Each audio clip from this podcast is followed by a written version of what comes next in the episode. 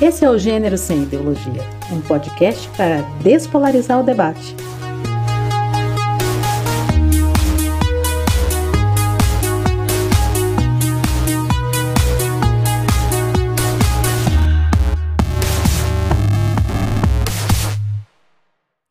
Oi!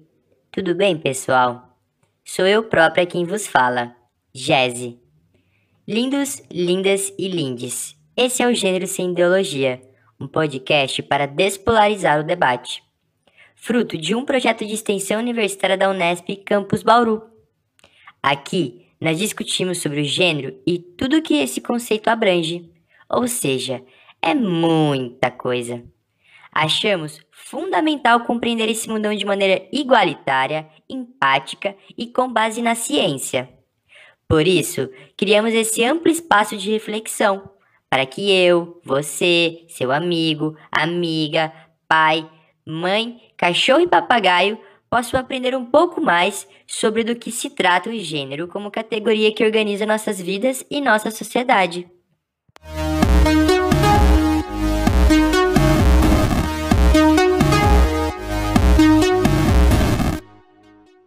E aí, pessoal, tudo bem? Bom, no episódio passado, que foi super badalado, a gente falou um pouco sobre masculinidades e como o homem, na realidade, chora sim. Nesse episódio, a gente explicou um pouco para vocês o que é a masculinidade hegemônica e porque esse é um conceito, uma palavrinha muito maneira, que nos ajuda a entender sobre a arena em que se travam as relações de gênero. Através da análise desse conceito, notamos como é fundamental discutir as diferentes masculinidades e de forma plural, percebendo a importância dos estudos feministas de gênero e queer na contestação dessas normas e de como elas, essas normas, elas se naturalizam e acabam por moldar os nossos comportamentos, afetos, discursos, desejos e práticas. Mesmo quando, pessoal, essas normas são violentas e afetam a gente de maneira perniciosa, essas normas dificilmente são questionadas. Afinal, é mais fácil e muito mais comum a gente questionar quem desafia ou questiona a norma do que refletir sobre ela em si. E a gente, nadando contra a maré, o que, que a gente faz? A gente questiona a norma. É isso que a gente adora. A nossa norma é questionar a norma. Enfim, resumindo bem resumidinho o episódio passado, o que a gente quis mostrar é quais são as ideias por trás do homem de verdade. E aqui, de verdade, eu falo com aspas, porque as ideias por trás desse homem de verdade, e aqui de novo, aspas, nada mais, nada menos são do que palavras, significados que a cultura coloca do que ela espera do que é ser homem. Ou seja, não há, non existe homem de verdade. O homem de verdade nada mais, nada menos é do que um conjunto de significados, falas, discursos, práticas que são esperados do homem, entre aspas, de verdade, que a cultura passa para a pessoa, um ideal pessoal que nunca vai ser atingido. Cabe lembrar que esse ideal geralmente é o quê? O homem rico, inteligente, branco, loiro, tipo o Capitão América, sabe? Agora, minha querida, meu querido, me queride, você deve estar se perguntando, Jesse, por que você está falando no episódio passado? Ora, para promovê-lo. Primeiro ponto. Segundo ponto, porque a gente não falou sobre um tipo de masculinidade, pessoal, que é a transmasculinidade. Verdade, né, Jesse? A gente não falou sobre transmasculinidade. Mas não porque a gente esqueceu, viu? Mas porque a gente achou que essa temática merece um episódio só dela. Introduzindo um pouco do que vamos abordar aqui hoje, queremos discutir justamente sobre essas novas propostas em torno do que é ser homem, sobretudo distante desse binarismo já meio caduco de homem, mulher e da genitália como órgão precursor do gênero. Além do mais, trazer esse debate para esse podcast é importante, visto que ao longo dos anos os estudos das masculinidades não têm se concentrado tanto sobre os homens trans sem citar ainda que é bastante relevante e curioso explorar como a masculinidade é inscrita e escrita por corpos nominados como não masculinos. Sim! E na moral, com licença, mas o episódio de hoje está mara. Na falta de dois, a gente tem três convidados para debater esse tema fundamental: orientação sexual e gênero. Amores, sexo e gênero não são a mesma coisa, vice? Mesmo que ainda existam aqueles formulários toscos que pedem para você marcar seu sexo com um X e te oferecem como opção feminino e masculino, coração, guarda isso na cabecinha. Isso é gênero. Mas bom, isso a gente vai aprendendo, vendo e revendo ao longo desses episódios e dos outros, não é mesmo? Super! E sem mais delongas, gente, deixemos que os homens trans ocupem a bancada para falar de saúde, amor, vida em família, sexualidade, sonhos, preconceitos, corpo, comunicação. Enfim, é muito assunto e muita coisa para fazer a gente pensar e se deleitar. E com vocês, nossos ouvintes, Ander e Jonas. Senta que lá vem história.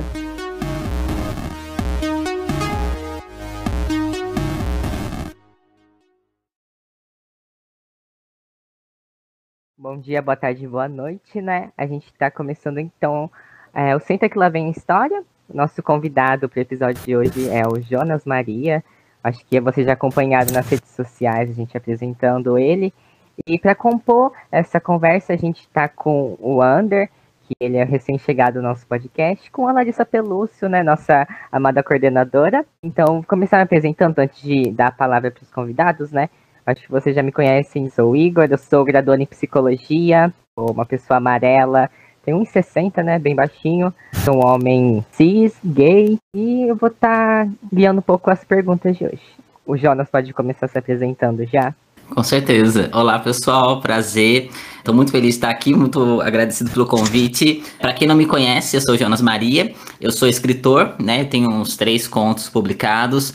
É, sou criador de conteúdo, tenho um canal no YouTube onde eu faço análises de filmes e séries que envolvem a temática trans. Também tenho um podcast que é o Degenerados, né? É, e lá é muito mais sobre uma questão trans, mas com um foco um pouco mais nas transmasculinidades. E também tem um, um clube de livro, né? Que é onde a gente lê livros que envolvam pessoas trans, seja na escrita ou na história, e promove leitura e discussão sobre essas obras. Sou um, uma pessoa trans, né? Sou um cara trans, sou branco, tenho cabelo preto, 1,70 de altura.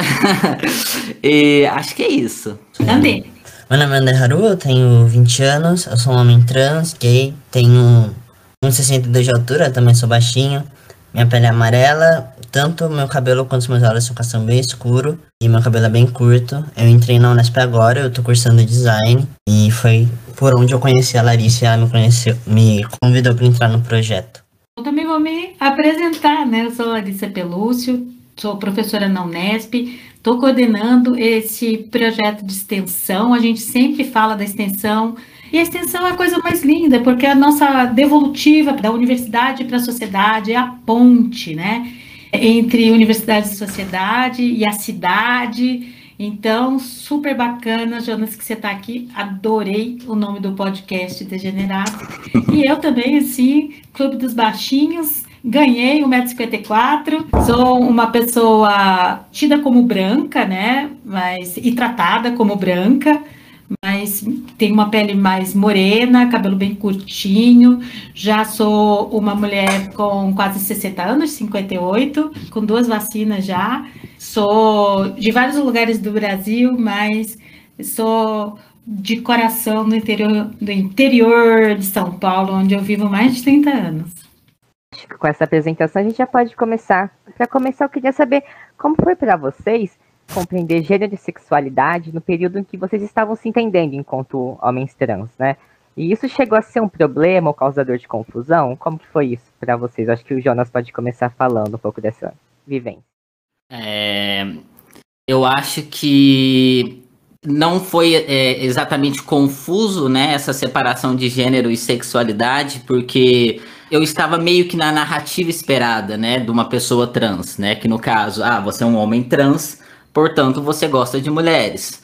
É, essa é, já, já, está presumido, né? Então eu não tive tantas questões, né? É, como, uma, como uma pessoa trans gay. E aí eu acho que o Ander vai falar sobre isso. É, então, nesse sentido, foi bem mais simples para mim. E essa, toda essa questão de gênero, ela sempre me atravessou muito antes da questão de sexualidade, né? Eu, eu descobri que eu era sapatão antes de saber que eu gostava de mulher. Não segui né, esses padrões de gênero desde muito cedo, e às vezes por muito pouco, né, por questões de transgressões muito leves e simples, já me colocou em um, em um lugar muito estigmatizado, né? Eu, eu, meio que sabia que existia algo de estranho sobre mim e que as pessoas me chamavam de sapatão e isso não era algo bom, né? Era algo ruim e eu não entendia o porquê. Então, a questão toda de gênero, ela me afetou muito primeiro do que a questão de sexualidade. E, e aí, quando eu, eu, me deparei com a questão trans, essa questão ela, ela, já estava muito em coerência com o que era esperado. Então, não precisei muito pensar duas vezes sobre isso. É, não foi uma questão para mim. Eu acho que talvez, é, que nem eu falei, para uma pessoa trans homossexual seja um pouco diferente isso são narrativas muito diversas mesmo. Nesse sentido, acho que o André pode compartilhar um pouco da sua vivência agora. É, como o Jonas disse, a nossa vivência acaba sendo meio oposta nesse ponto, porque o máximo que eu ouvia em casa, na rua, era, nossa, essa pessoa é tão, tão sapatão que virou homem. Aí eu olhava e falava, hum, não gosto de mulher, e aí? O que, que eu faço? Quem que eu sou? E eu, isso, que, isso me confundiu um pouco, porque eu me identificava muito com todas as narrativas trans que eu via, só que na minha cabeça eu não podia estar dentro delas porque eu tinha esse pequeno é, obstáculo que era gostar de homens. Desde sempre eu tive essa certeza. Então, nesse quesito, no, no início foi muito difícil para mim separar as duas coisas, mas quando eu consegui, daí foi bem mais fácil. Queria, assim, é, comentar uma coisa super importante, né, para quem está ouvindo a gente. A, a, gênero e sexualidade são conceitos que se misturam muito, né? E muitas vezes se tem uma expectativa que. Bom, a primeira expectativa é que todo mundo seja hétero, né? Então, a gente está falando de orientação sexual, né? De quem você vai gostar, com quem você vai é, namorar, com quem você vai estar tá afim de transar quando você estiver pronta, pronto, pronto para isso, né? Mas a questão de gênero, eu acho que aparece muito forte para vocês dois, né, Jonas e Ander? Porque estava me lembrando de uma amiga minha que ela falava que ela ouviu é, pela primeira vez a palavra sapatão, quando ela tinha uns nove anos, da boca da mãe dela, se dirigindo a ela mesma, né? E ela, assim, soube imediatamente que aquilo não era uma coisa boa, mas ela não tinha a menor ideia do que era aquilo, né? E quando ela soube que tinha a ver com questão sexual, a primeira coisa que ela pensou foi: mas eu sou uma criança, né? Então, como tem muito essa, essa cola, né, entre o gênero e a sexualidade, assim, se você é uma criança que tá muito atende muitas expectativas colocadas aí hegemônicas de gênero, ok, você nem tem desejo, né?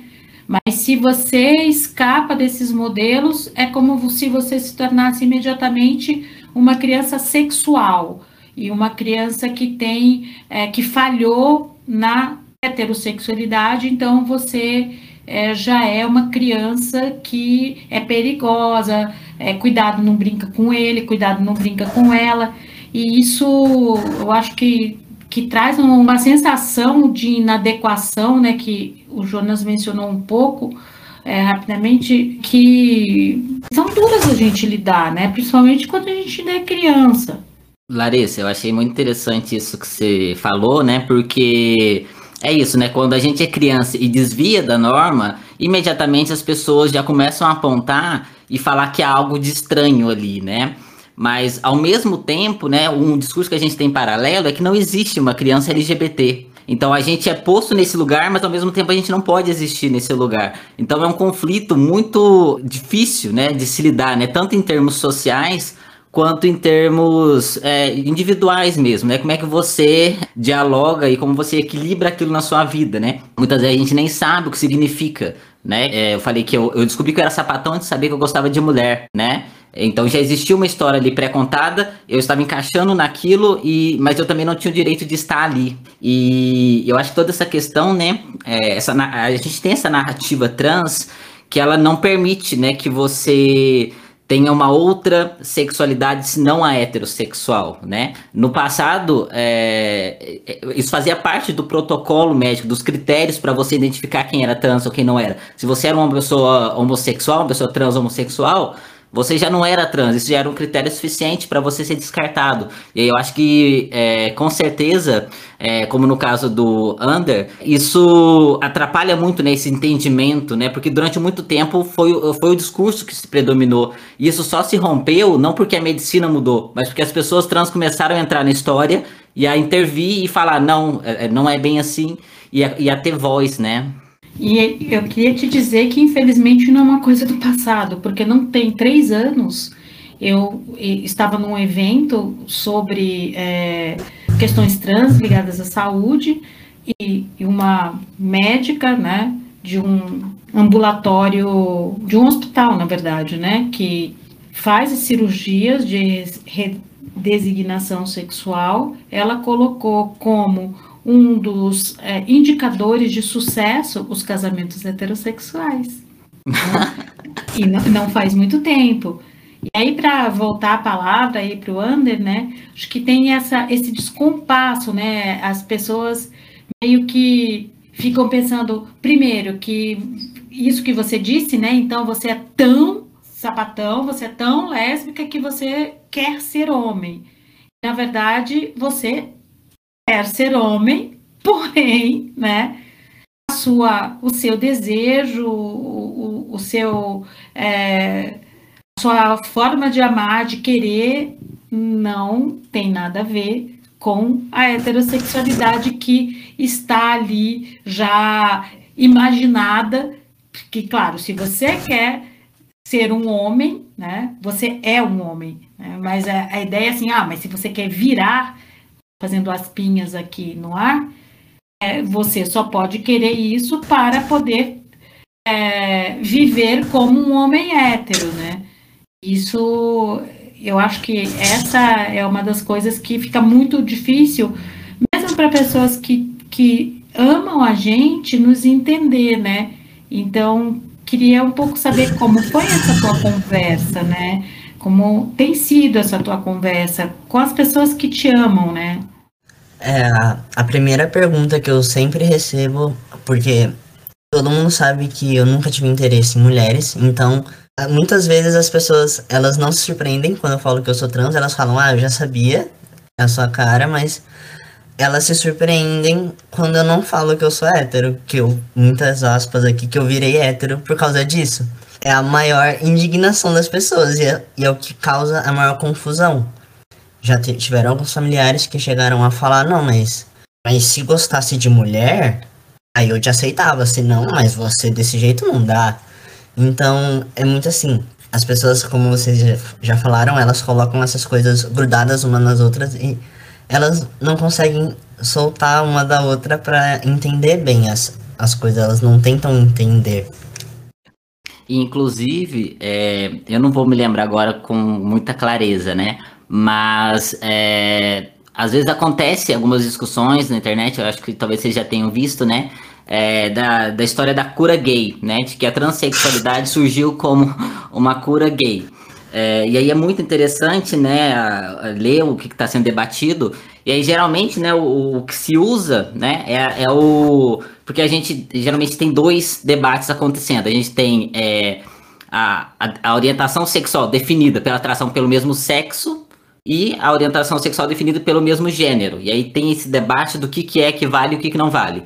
Geralmente, as pessoas que falam que a transexualidade surge como uma cura para a homossexualidade elas partem do princípio de que a orientação sexual se baseia na atração do sexo oposto, né?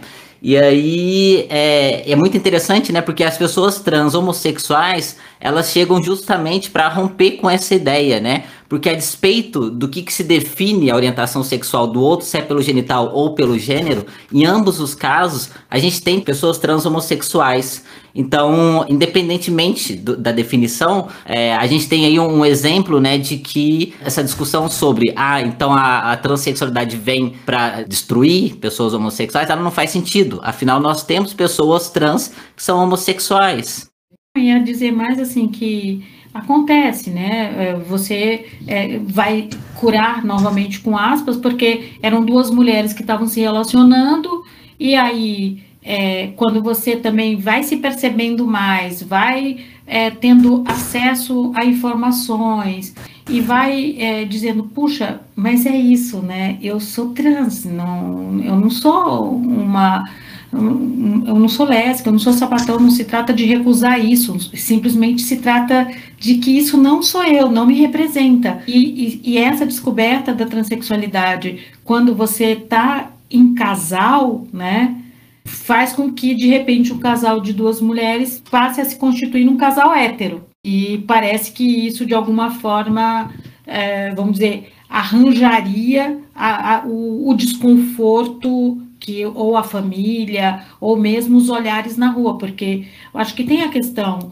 da, da invisibilidade também como um direito, né? A visibilidade é muito importante, a representatividade eu acho que é um lugar político que se soma à questão da visibilidade, mas eu já ouvi de um amigo meu, né, que é um homem trans, né, e que vai é, colaborar com a gente, quanto foi confortável para ele também é, quando ele e, e, a companheira dele à época com, é, saíam à rua depois que ele fez é, algumas cirurgias, né, a mastectomia, também a esterilização, e, e não eram mais o tempo todo olhados com estranheza, né, ninguém olhava mais para eles e que isso, é, ele falou, deu um conforto, né, também. É, eu não vou me afastar da luta, eu não vou deixar de ser uma pessoa que marca uma posição, horas que eu só quero passear de mão dada com a minha companheira. E é muito bom e nesses momentos também não ter o tempo todo que estar tá administrando olhares que vão desde o invasivo ao ameaçador, né? Então vou passar para o Anders, né? É, outra coisa que eu ia comentar é que quando você se entende trans, todas as pessoas esperam que então você vai começar a dar uma, um ar mais másculo. Eles esperam que você vai, vá mudar os, a sua forma de ser, que você vai é, pender mais para uma aparência mais masculina, um, um modo de agir mais masculino e muitas vezes tem muitos homens trans gays que inclusive não, não são desse padrão, são mais como pode se dizer? Homens gays afeminados. E os homens trans também podem, podem se encaixar nessa narrativa aí. E é uma das coisas que acaba funcionando como uma barreira. Tipo, mas você não é trans, olha o seu, o, seu jeitinho, né? Entre muitas aspas. Eu acho que parte disso já entraram, eu acho que outras questões que a gente também tinha para trazer aqui nessa sessão é saber a questão da passabilidade, né? E, porque tem o que, que pode mobilizar esse, esse, desejo pela passabilidade, né? Uma questão de autoestima e segurança. E além disso, eu acho que também falar um pouco do espaço individual e privado e íntimo, que é um espaço que, por mais que seja íntimo, tem dedo sendo apontado e, e querendo ser, ser, disputado o tempo todo, né? E não sei se o Jonas puder falar um pouco dessa experiência dele amorosa, sexual e emocional com a Nathalie, né? Que eu acho que essa relação mobiliza muitas questões de gênero e sexualidade e esses nós que talvez no senso comum as pessoas conseguem compreender, né? Como assim, ser, ser hétero ou ser gay, ou ser homem, ou ser mulher, ou, ou estar num relacionamento heterossexual, ou estar num relacionamento homossexual, se ele puder falar disso. E também a gente poder encaminhar para o sentido de trazer as vivências também enquanto um casal hétero, se eles se enxergam como um casal hétero e, e no campo de identidade ou, de, ou político, né? Se identificar como um casal hétero e como que é a questão do sexo também, né? Porque o homem, homem trans, o homem, na verdade, né? Tem um, um sentido sexual penetrativo E quais são as formas de se ter prazer, né, dentro dessas identidades? Essa questão do, do relacionamento, né? É, quem me acompanha no Instagram sabe que algumas vezes as pessoas me perguntam: ah, você é hétero? E aí eu sempre falo, ah, eu, eu não me considero hétero. E aí as pessoas sempre ficam com um questionamento, mas você tá com a Nathalie, né? Você é um homem trans, a Nathalie é uma mulher cis, então hétero. É, e eu, eu, eu fico um pouco incomodado é, com isso, né? Mas para situar, né? No caso, a, a Nathalie, minha namorada, ela se entende como pan, pansexual, né? Antes de mim, ela teve um relacionamento romântico com um cara cis. Aí depois desse relacionamento, né, a gente namorou. E aí nessa época eu era lido como uma mulher lésbica, né, sapatona. É, e aí depois veio a, a questão trans, né? E aí ela prefere usar o termo pan, né? Poderia falar que é bi, mas é, ela se identifica, se é, familiariza mais com a questão pan.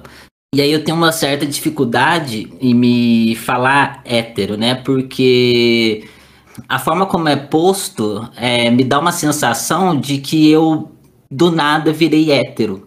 Eu não tenho nenhum tipo de identificação com esse grupo, né? Eu, eu não sei nem fazer parte desse grupo, porque eu acho que a heterossexualidade ela não envolve só uma questão sexual ou de relacionamento, eu acho que ela, ela vai para além disso. E aí, às vezes, eu tenho uma sensação de que existe um, um discurso que é muito ontológico sobre isso, que é uma coisa muito essencialista, que, é, que é algo que você é, né? E eu não consigo compreender dessa forma, né? É, e aí eu paro para pensar, né? O que, que, é essa heterossexualidade? Porque eu me, eu me vejo é, quando a gente vê representações é, heterossexuais na TV, nas mídias, eu não consigo me ver nessas representações, né? as preocupações desses casais heterossexuais não são as mesmas que a minha e da minha namorada, né? Os interesses não são os mesmos, uh, os amigos não são os mesmos, a forma de se relacionar, né, como um casal mesmo, não é a mesma, né? Em nada existe uma conexão minha com essa questão hétero e como que é posto sobre a, sobre a heterossexualidade, né? Então eu fico um pouco meio bugado em relação a isso. Eu, eu sinto que tem algo é, se perdendo aí, né? É, eu acho que a questão trans, quando a gente pensa sobre a heterossexualidade, ela tá, ela tá num, num, num entre lugar, né? Eu, eu, é, assim, acho que é bom pontuar, né? Que é óbvio que eu tô falando aqui da minha experiência, das minhas percepções. E eu não sou um porta-voz da comunidade trans, né? Outras pessoas elas têm outras visões. Mas quando eu penso, por exemplo, na questão da, da matriz heterossexual, que nem a Butler fala, né? que é essa forma de se organizar a identidade de gênero e sexualidade, essa matriz ela, ela requer uma linearidade, né, do entre sexo, gênero, desejo e prática sexual, né? É como se fosse uma, uma reação em cadeia e, e natural. E as pessoas trans elas não estão nessa lógica, né? Elas não estão nessa matriz de inteligibilidade. Então eu, eu, eu fico meio travado em relação a isso. Eu não consigo é, estabelecer qualquer ligação com a heterossexualidade. Ela, ela, é muito distante de mim, né? A minha vida inteira eu sempre fui violentado, eu sempre estive num, em, um, em um não lugar justamente por não cumprir uma, uma, uma norma então eu fico meio assim, sabe? Eu sinto que tem algo faltando e que é, falar que o meu relacionamento, ou falar que eu, pelo menos, é, sou uma pessoa heterossexual, não reflete de fato a vivência que eu tenho, né? E a história que eu tenho. Embora, é óbvio, é, eu e minha namorada somos lidos como um casal heterossexual. É, a gente é, goza dos privilégios que vêm dessa leitura heterossexual, né? Antigamente, quando a gente era lida como duas mulheres, não podia andar de mão dada na rua, não podia demonstrar carinho. Hoje em dia, a gente sai tranquilamente, pode dar, é, andar de mãos dadas. É, hoje em dia, se, a gente não tem que se preocupar com isso, né? A gente é só mais um casal, um casal hétero passeando no shopping, né? Então muda tudo, muda completamente e eu tenho esse esse esse reconhecimento de que as coisas funcionam assim. Mas em um nível individual, quando eu vou refletir sobre isso, eu sinto que tem algo faltando. E não que eu tenha uma resposta para dar, né? Não tenho. Mas é, eu acho, é, pelo menos essa é a, é a, impressão que eu tenho. Antes de partir para a questão da passabilidade, acho que seria legal também esclarecer sobre a, essa questão de no âmbito mais íntimo, né? Sobre essa questão do homem ter que ser penetrativo para ser satisfatório em uma relação sexual, né? De ser desejado e, e desejar também. Essa questão também atravessa a sua vivência? É uma boa pergunta. Tô pensando sobre. É, eu acho que volta nisso, de tipo, a forma como se estabelece uma relação, né? Onde a gente tem uma pessoa trans, uma pessoa cis, é, a forma de lidar com o corpo, ela é muito diferente, né? Essas, as conversas que se tem são diferentes, é, a maneira como você vai interagir com aquele corpo é diferente, né? Nem, é, e aí, é claro, é diferente para todo mundo, mas a gente está falando da questão trans, e a questão trans, ela é, ela é suficientemente, ela estabelece uma diferença que é diferente de outras diferenças quando se está em um relacionamento, né? Claro que existem preferências, sempre há, né? Em qualquer tipo de relação sexual com outras pessoas, mas a questão trans é um fator ali que altera muita coisa. Então, e, e, e, esse é mais um ponto, né, dessa questão da penetração. Isso, isso não perpassa a, a minha vivência, né? Então, é, é, muito. Eu não consigo nem me relacionar com certas coisas, com certas reflexões que se tem, porque está muito longe, né, do, do que, que eu vivo, do que, que é a minha relação, do que, que é o meu relacionamento, de como eu interajo com isso. Não sei se consegui me explicar. Eu acho que super bem, porque essa questão, né, da gente ter uma. Eu sempre comento quando isso tem contexto, obviamente, em, em sala de aula, né, é, o quanto. Em, em, o quanto a gente é pedagogizada muito mal é, pedagogizada para a vida sexual, né? Quando nós somos meninas ou meninos, principalmente as meninas, e muitas vezes é, é dito para a gente não pensar nisso, e é uma coisa tão importante, como é que você não vai pensar, né? Não, não pensa nisso, não é hora para isso, então sempre te estimulando a pensar sobre coisas muito importantes, como é, o que você vai escolher para prestar no vestibular e tal, tal, tal, como se fosse, como também é, aprender a lidar com o teu corpo, com o teu desejo, saber é, como isso pode acontecer para além dessa pedagogia tão violenta que está acessível numa pornografia mainstream na internet, né? É, e que muitas crianças mesmo acessam um, um código de, de contato com o desejo com o corpo super marcado por violência e também por um conjunto também muito pobre de do que fazer, né? E, e uma pergunta que sempre foi é, é uma pergunta super desqualificadora do amor lésbico era o que que duas mulheres iam fazer na cama. Bom, primeiro que não é do, teu, do, do interesse de ninguém, né? Opa, não é do seu interesse, é, é assunto meu. Mas a gente vê que não, que é um assunto político, porque isso é, leva pessoas a serem desqualificadas como seres humanos, justifica violências. Então a gente não está falando de uma coisa que acontece só entre na intimidade, né? Essa intimidade parece que ela é política. Tudo indica isso, né? Porque as pessoas é, se criam inclusive leis para punir. Em alguns países isso é, inclusive punido com pena capital. Isso que eu digo é o relacionamento amoroso, afetivo, sexual entre pessoas do mesmo sexo.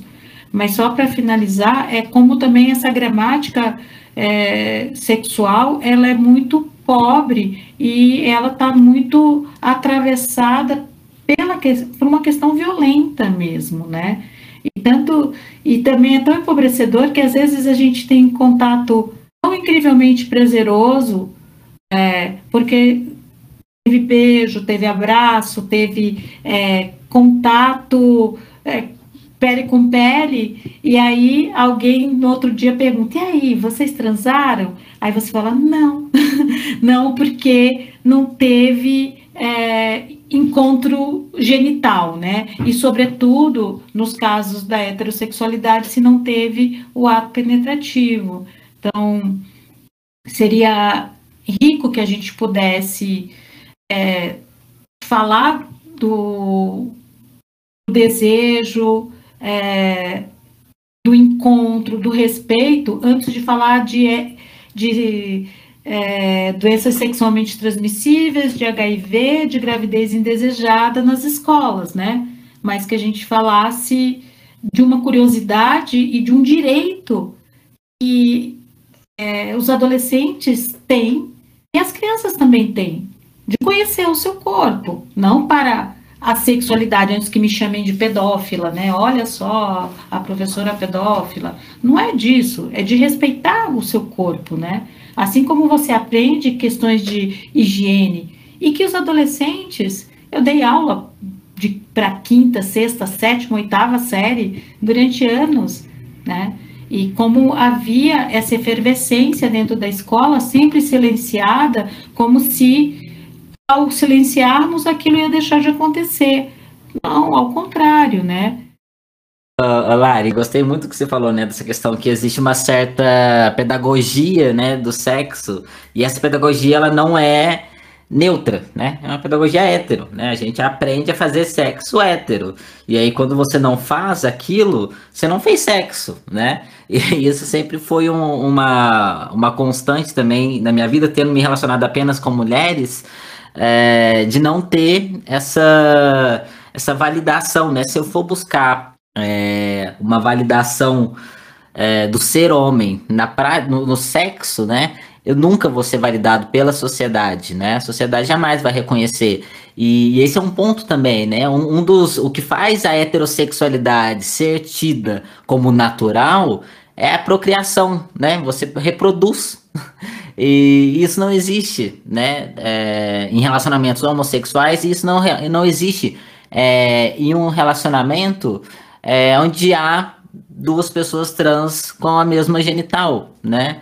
E como é que a gente lida com isso, né? É, é bem interessante. E em relação à escola, assim, eu, eu, eu, nem sei quais lembranças que eu tenho da escola em relação a isso, né? Eu acho que eu, eu, eu está, a minha infância foi na década de 90.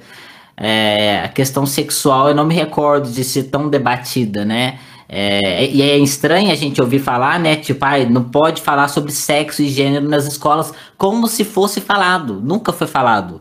Né? Essa questão, ela, ela, ela, ela permeia em alguns momentos, né? Geralmente traz para falar das doenças, das doenças sexualmente transmissíveis e desconsiderando, mais uma vez, casais homossexuais, né? Geralmente não, não se toca isso. Então, esse, esse tema nunca foi debatido assim nas escolas, pelo menos na escola que eu vivi, não, não houve isso, né? É, então, assim, é, é, aquela coisa, ah, se debate sobre sexo, mas ao mesmo tempo não se debate, né? É uma, é uma coisa estranha que, que acontece. É, na escola que eu estudei também eu não lembro, não tenho nenhuma lembrança de desse tema ter sido debatido. No máximo eu lembro de uma aula que a professora ela pegou e estava ensinando como é que coloca a camisinha.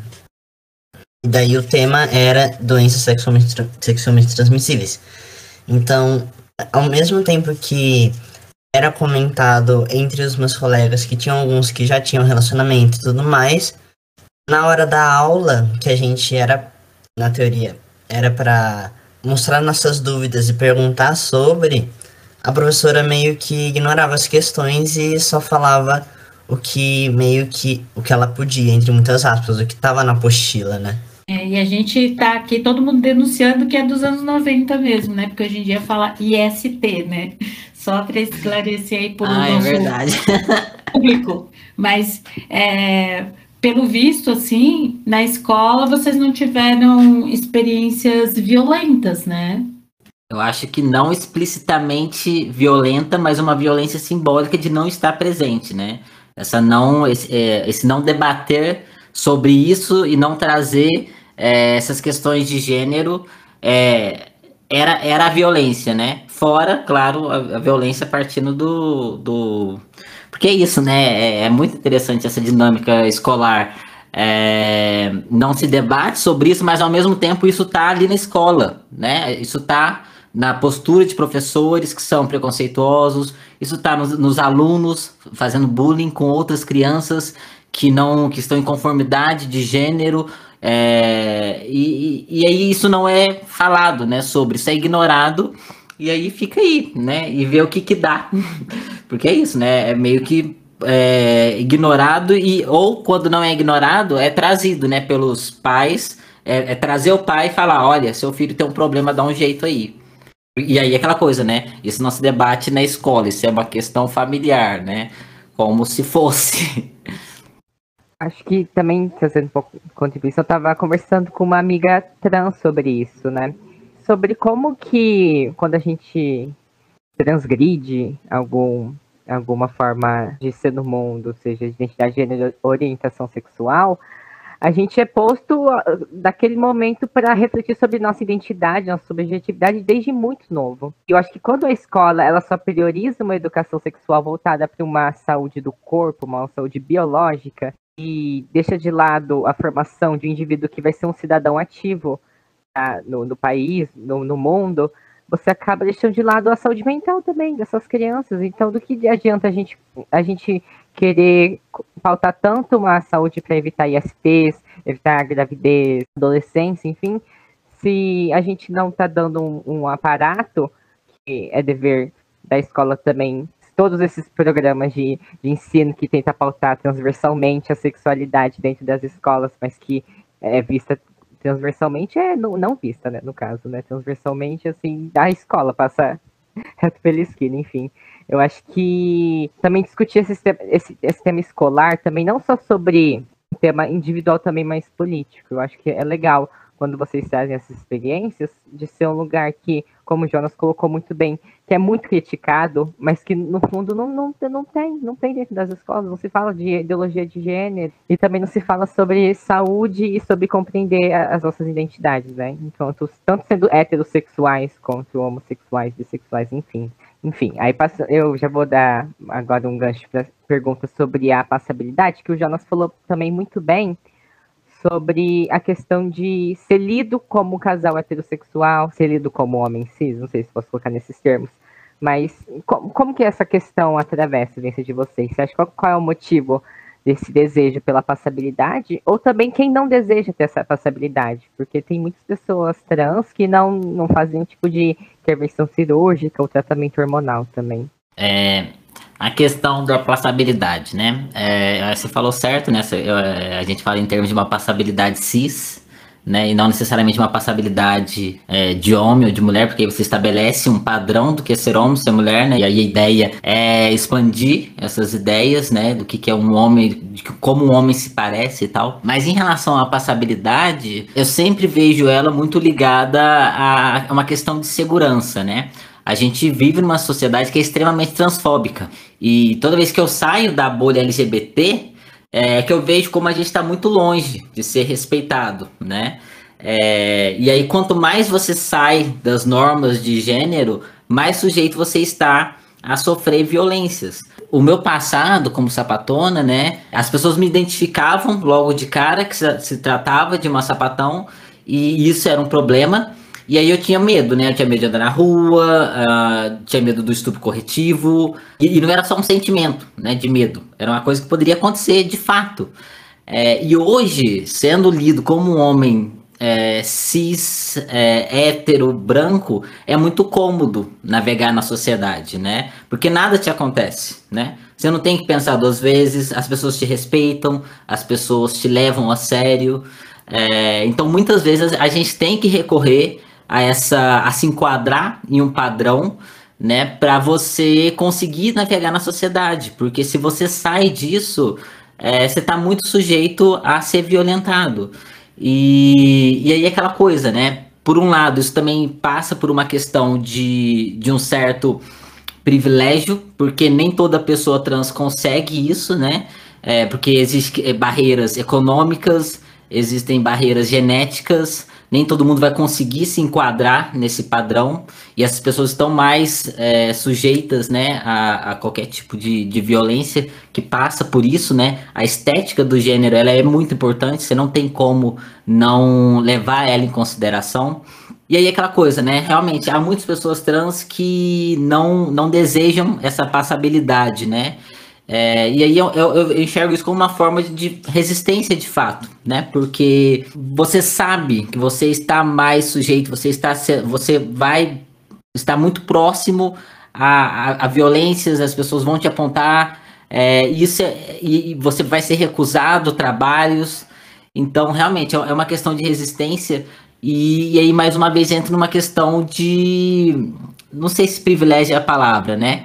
Mas muitas pessoas trans não gostariam de se enquadrar no padrão, mas precisam por uma questão de sobrevivência, por uma questão de de conseguir emprego, né? Você, precisa trabalhar muitas vezes. E aí é isso, você não, não pode, as pessoas não podem saber que você é trans, porque isso é um fator negativo. E, e esse, esse ponto, quando eu, eu recebi a pergunta, né? É, eu me lembrei de um texto do Pô Preciado, que é o, a carta de um homem trans ao antigo regime sexual. Esse texto, assim, é uma delícia de se ler. E, e aí eu gosto muito quando ele fala, assim, né, que ele tá do outro lado do muro, né? Acho que ele fala assim em termos de muro. E aí ele fala assim que a situação é muito pior do que quando ele achava quando ele era lésbica, né? Que, que agora que ele tá vivendo, né, nesse mundo dos homens, ele, ele, ele tá vendo que a, é, essas pessoas não vão desistir do seu lugar de privilégio, né? E, e é bem isso mesmo, né? É, existe um, um abismo né, social entre essas identidades e esses corpos. E aí eu acho que a questão do homem trans, e aí em especial, né, eu tô falando aqui do, do homem trans branco, que é, é o, da onde eu falo, é, é, você ser um homem trans da sociedade é você meio que andar num, num, na beirada de um abismo, né? Porque você tá, você anda na borda dessa sociedade, mas qualquer deslize você cai, né? E, e aí é isso. Você não tem como é, depender é, e achar que as pessoas vão te respeitar só porque você é um homem, né? Você precisa ser um homem, você precisa se enquadrar nos padrões de ser homem. E então a questão da passabilidade, ela, para mim, ela tá muito atrelada a, a, ao, fator de segurança. Não muito, para algumas pessoas, né, tem a ver com, com, com autoestima, com você se sentir bem consigo mesmo, de se enquadrar nesse, no, numa estética, né, tida masculina. Mas é, no meu caso, eu, eu, sempre penso muito na questão da segurança, embora hoje é, eu tenha uma total passabilidade de um homem cis. E, e aí eu não tenho problemas, né? Eu não tenho grandes problemas, embora o receio tá sempre comigo, né? Porque tendo vivido tantos anos como mulher e como mulher lésbica, é sempre esse medo, nossa, vão descobrir, né? Às vezes eu ando na rua à noite e às vezes tem um homem do outro lado da rua e aí eu, eu penso, meu Deus, vai acontecer alguma coisa, mas não vai acontecer. Dificilmente vai acontecer alguma coisa, né? A não, a não ser que o cara descubra e seja uma pessoa LGBTfóbica e tal. Então, para mim, vai muito por esse lado. Eu concordo muito com o Jonas, porque quando eu penso na passabilidade, agora eu penso muito mais na minha segurança também em lugares públicos. Eu tô muito no início da minha transição, eu completei três meses em testosterona agora. Então eu ainda tô muito naquele. Eu acho que é um limbo. Então a pessoa do meu lado direito olha e fala, nossa, é uma mulher. A pessoa do lado esquerdo fala, nossa, é um homem. Então eu fico constantemente é, preocupado olhando assim, meu Deus, as pessoas vão descobrir. É, tanto em situações que é, eu ainda preciso me comportar como uma mulher, eu, eu fico, nossa, vão descobrir que na verdade eu sou trans. Aí em situações que eu me sinto mais confortável e eu tenho um pouco mais de segurança de falar, não, eu sou homem trans, eu sou um homem eu sinto esse medo, tipo, nossa, eu descobri que eu sou trans. Então, tipo, nossa, não é um homem de verdade, entre muitas aspas aqui. Então, é, é sempre nesse ponto da segurança, porque pessoalmente eu não tenho não tenho desejo, mas também não desdesejo uma passabilidade, porque eu penso muito mais como que eu vou me sentir confortável no momento. No momento eu tô confortável do jeito que eu tô. Então o único problema é mais o medo do que as pessoas podem fazer comigo e coisas do tipo. Essa metáfora de andar na beira do abismo eu acho que é perfeita e traduz muito o que vocês acabaram de falar, né? E aí, é, antes de passar de novo para o Igor, só fazer um glossário rapidinho aqui porque muitas pessoas que estão nos ouvindo podem é, não saber exatamente o que é a passabilidade, né? Dizer que assim, o passar por, né? É, e por isso tem muito a ver com segurança, porque é, você ser convincente, aspas aqui, né? Com no gênero que você apresenta publicamente, né? E, e, isso a gente é, vive num mundo tão generificado que tudo, tudo, tudo tem gênero, né? E as pessoas esperam que você também se encaixe nesse estreito binário e aí isso te dá uma segurança, né? E, e realmente isso é importante para o seu dia a dia, só para viver, né, gente? Então essa questão do privilégio, é, Jonas, que você menciona eu fico pensando se é um privilégio mesmo, porque é, é aquela coisa, né? Assim como mulheres cis e mulheres trans, né? Estão é, sempre pensando em violência sexual, você também tem que pensar se você é passável o tempo todo, é, é exaustivo, né? E um, um vídeo teu que eu vi que você fala, né, para os homens, a passabilidade para um homem trans negro, ela o coloca muito mais na mira é, da violência policial, da violência de Estado, porque a gente sabe, né, é, são pesquisas que mostram jovens negros morrem três vezes mais em ações policiais do que jovens brancos, então é, é algo importante, né, da gente pensar, tem a, a, a Conwell, que é uma mulher trans, né, e, e também uma pesquisadora de referência na área de gênero, ela, é, no livro clássico dela, Masculinidades, ela diz, né, que o gênero está sempre para além do gênero, porque tem todas essas outras questões, né, como nessa, nessa observação que você fez no teu vídeo sobre ser um homem trans negro. E aí, é, falar também do estupro corretivo, que talvez muitas pessoas não tenham ouvido falar, né? É, mas quem viu é, Boys, Boys Don't Cry, né? Homens Não Choram, é um filme, acho que agora eu me perdi aí, gente, de quando é o filme. Rápido, Google aí! É, então, é, mas que tem um, um, quando descobrem que ele é um homem trans, aquelas mesmas pessoas é, jovens, né, que estavam acolhendo ele, é, armam um, uma cena super violenta e o estupram para que ele é, se corrija, né? Quer dizer, é uma, uma coisa é, de uma violência tão desmedida e achar que o, o pênis é essa esse instrumento de correção da sexualidade e nesse caso do gênero, né, do, do outro, é, esse nível de violência. Mas a gente deixa, né, nas dicas esse filme, Igor. Vou anotar aqui para a gente não esquecer. Eu pensei aqui rapidinho, Lari. Eu fiquei surpresa de 99 o filme, né? Não, não, não esperava ser mais antiguinho assim. Nossa, fiquei surpresa também. Achei que era mais antigo. Achei que era mais velho, que achei que era tipo 90.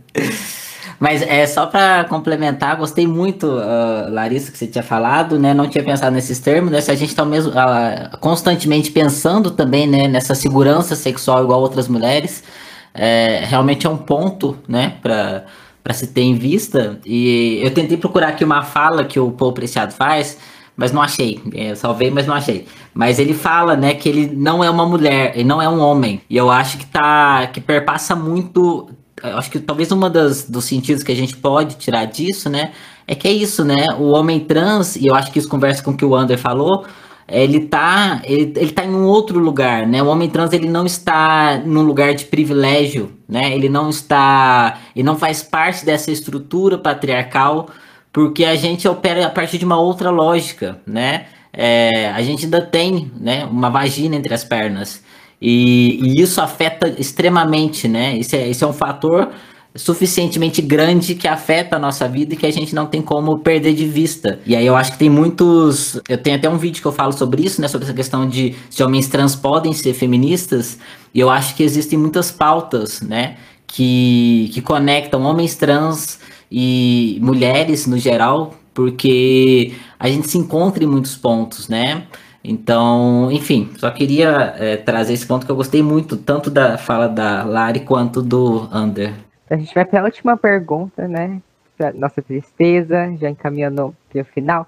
Mas acho que tudo que a gente falou aqui pode encaminhar para isso, né? Que o, o Jonas, é, nas, nas, redes sociais, na, no YouTube também, fala muito que é, ser trans é uma receita de bolo, né? Apesar de que ter é, um, um modelo para se guiar e para saber quais são, lá, não, não ter, ter um modelo para saber que sua, sua existência é possível, né? Que, que ter uma base para você viver é importante, né? Mas que não vai ser definidor, né? De uma receita. Então, acho que você e o Ander podem falar, né? Sobre qual que é a sua receita de bolo, né? De trans. Pode dar errado, pode dar certo, mas no fim é um bolo, né? Posso falar. é, eu realmente, né, eu falo muito, porque eu recebo muitas perguntas, né, às vezes de pessoas que estão se entendendo trans, e aí estão nesse processo de, é, de se explorar, de se entender e tal. É, e aí quando eu falo né, sobre essa questão de narrativas e bolos, é, eu estou falando especialmente né, é, dos protocolos médicos que patologizaram a transexualidade, né? Porque o que, que existia, e de certo modo ainda existe, né? é uma narrativa trans ideal, né? E qual que é essa narrativa, né?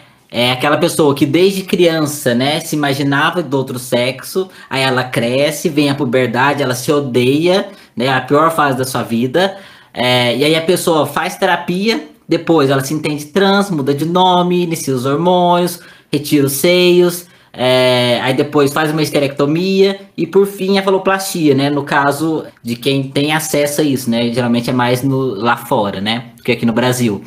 É, e aí é claro, né? Existe um, uma lógica nesse processo, né? Você parte de algo mais simples, que é o nome, até algo de grande complexibilidade e, e que é algo irreversível, né? Que é a faloplastia. É, só que aí o que acontece? Essa, pelo menos na minha visão, tá, gente? É, eu acho que eu, eu, deixei claro aqui que tudo que eu tô falando aqui parte muito da minha opinião, da minha percepção. É, a comunidade trans, felizmente, ela é muito diversa, é muito plural e ela tem muitas visões né, a respeito disso, né? E é muito rico a gente estar em contato com muitas pessoas trans. Mas aí, na minha visão, isso daí é, é uma história trans perfeita, né? Onde, é onde tudo se encaixa, né? Existe uma, uma continuidade e uma coerência que não abre espaço para erros, né? E isso é muito bom para a medicina, né? Porque isso confirma o diagnóstico que ela deu, né? É, mas isso é um problema, né? A universalização da transexualidade é um problema. Não só porque ela apaga outras possibilidades de ser e estar no mundo, né? Mas também porque ela desconsidera fatores sociais e econômicos, por exemplo, né? É, que nem no passado, né? Não vou lembrar agora exatamente o ano, mas é, eu acho que foi na década de 90 por aí. E, e, isso que eu vou falar é, tá no livro da Berenice Bento, que eu acho que é, ou é a reinvenção do corpo ou é o que é transexualidade. É um dos dois. Mas é, ela conta, né, como que no passado não existia uma legislação no, Bra no Brasil sobre a transexualidade. E aí o que, que se fez, né? Pegou né, uma ideia internacional para usar aqui. E aí o, o processo jurídico de mudança de nome, ele só se dava após a, a, a fazer a cirurgia de redesignação sexual, né? E aí o, o parecer, né, para você conseguir mudar seu nome, que no passado era assim, você tinha que entrar na justiça para mudar, dependia de você ter feito a cirurgia e e, e, o juiz achar que você é trans, né? Passava por essa questão também. É, só que aí o que, que acontece? É, aí eu acho que foi nos anos 2000, alguma coisa. Essa cirurgia de redesignação ela parou de ser experimental no Brasil nas mulheres trans.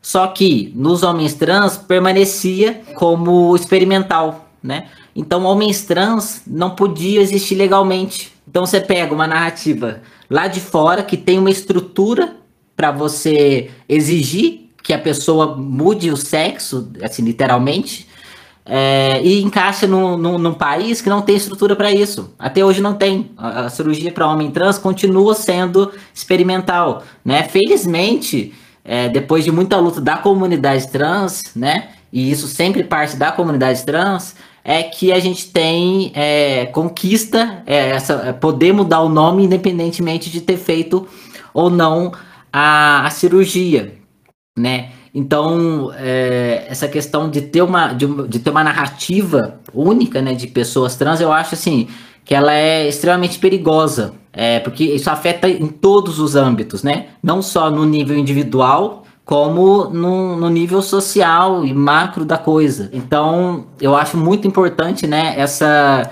É, tornar mais plural essa narrativa e, e, e mostrar para as pessoas que existem possibilidades para além do que está posto, né? Porque durante muito tempo, assim, eu descobri a transexualidade em 2013. E nessa época ainda era muito presente essa narrativa, sabe? Que você seguia e raramente você encontrava pessoas trans que saíam dessa, dessa norma, né? É, era sempre posto como estava é, dado esse processo. Raras pessoas saíam disso. Quando saíam, era porque não tinha condições financeiras, né? Não porque elas não queriam. É, e, isso também me fez é, levar muito tempo para me entender enquanto trans, porque eu não me encaixava nessa narrativa, eu não tinha interesse de passar por todos esses processos, é, não tinha interesse em passar por essa ordem. Então, assim, é, é muita coisa envolvida quando a gente fala é, de não ter uma receita de bolo, né? E aí, mais uma vez, não só no âmbito individual, mas também no âmbito social. Por isso que eu acho que é muito importante romper com uma narrativa hegemônica trans. E eu acho que ela, felizmente, tem se rompido com o tempo, né? Porque se até então a gente só tinha como referência o que a medicina falava sobre a gente, hoje a gente já tem vozes, milhares de pessoas trans, e aí já não consegue manter uma coerência na história, né? Porque aí são pessoas do mundo inteiro falando com experiências diversas, você não consegue manter uma coerência, né? Embora tenta-se, mas não consegue, né? Porque é muita gente e aí as narrativas vão se pluralizando. Eu acho isso riquíssimo, né? É, eu concordo totalmente com tudo que o Jonas falou, mas é, eu fui, fui, descobrir que existia a transexualidade lá para 2015, inclusive vendo vídeos dele e tudo mais. Então, tipo, eu caí nesse barco já tendo uma noção de que não era uma receita de bolo padrão, que cada um tinha sua experiência, cada um tinha seus desejos e tudo mais. Então acho que com certeza isso facilitou muito o meu processo de entendimento e tudo mais. Acho que tem as questões familiares também, né? Antes de, de, de você trazer essa questão, Larissa, é, eu ia perguntar pro Ander se como que você entrou em contato com a transexualidade? Foi pela internet? Foi alguém que você conheceu pessoalmente? Não, foi 100% pela internet. É, na verdade, primeiro eu descobri a existência da não binariedade. E daí eu falei, pronto, não se encaixa, é isso. Só pode ser isso. Daí, buscando mais sobre o assunto e, e também me permitindo me soltar mais, me permitindo me conhecer como pessoa, né? Sem pensar nas caixinhas, nos padrões. Daí eu descobri a transexualidade, eu comecei a pensar, hum, isso que faz um pouquinho mais de sentido até. Então, mas foi 100% pela internet. Isso é muito legal, porque, por exemplo, né, quando eu descobri sobre a transexualidade, é, eu via algumas pessoas trans aqui no Brasil, mas antigamente não tinha tantas é, influência, no caso assim, youtuber, é, e eu também conhecia através da internet. E aí, é, fora esses aqui do Brasil, eu acompanhava os, as pessoas lá de fora. E a sensação que eu tinha é que aquelas pessoas elas estavam repetindo o que o médico falou, porque era a referência que se tinha, em muitos casos, pelo menos, né? E o que eu tive acesso. É, então a pessoa reproduzia o que o médico falava. E aí você tem essa, essa continuidade de uma narrativa médica.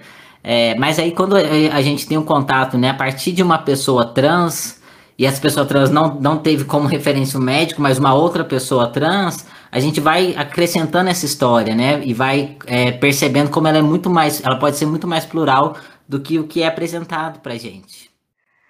É, então, ai, eu acho que foi muito enriquecedor, né? É, esse, bate-papo. Acho que a gente conseguiu abordar muito mais coisas do que a gente até imaginaria que poderia ter falado aqui. Eu acho que foi muito rico. Eu tô muito feliz, né, como fã. Enfim, é né, um momento Xuxa, né? agora, mas eu fiquei muito feliz de poder ouvir e ter, ter escutado essa conversa. Eu não sei se o André e a Lari querem fazer suas considerações finais, mas eu, mas eu quero agradecer o convite de estar tá emprestando a sua voz para a gente ampliar esse tema e a discussão, né? Tá lá, Cláudia, brincadeira. Era o momento Xuxa. Mas não, quero super agradecer. Muito bom te ouvir, muito bom te ouvir também, Ander, que estreia com a gente assim já, protagonizando também. Super bem-vindo. E muito obrigada, Jonas, pela tua disposição de falar, inclusive, de intimidade, né? Foi, foi lindo te ouvir. Muito obrigada mesmo. E claro que a gente vai deixar aqui o link para o teu canal e para o teu podcast. Não sei se o André quer falar antes. O André tem uma colocação, agradecimentos, beijos, autógrafos. Eu só, eu fiquei feliz demais que, porque eu acabei de entrar na universidade, eu tava pensando, nossa, eu vou começar a ver, participar de projeto de extensão lá pro segundo, terceiro ano, daí Logo no primeiro semestre, a professora Larissa me manda um convite, tipo, nossa, você quer participar? Eu falei, nossa, eu amo esse podcast, por favor.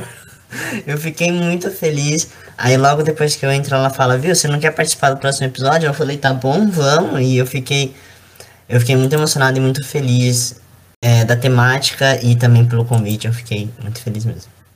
Então, seu Jonas, então, além de agradecer, você tem alguma palavra, algum algum ensinamento final para o nosso público? é, gente, quero agradecer muito pelo convite, fiquei muito honrado. É, foi uma grande troca para mim estar aqui conversando com vocês hoje. É, espero que tenha sido útil também, que eu tenha conseguido contribuir é, com vocês e com quem está ouvindo a gente. É, também parabenizo pelo, pela iniciativa, por esse projeto de extensão, né? Eu acho que é uma iniciativa incrível.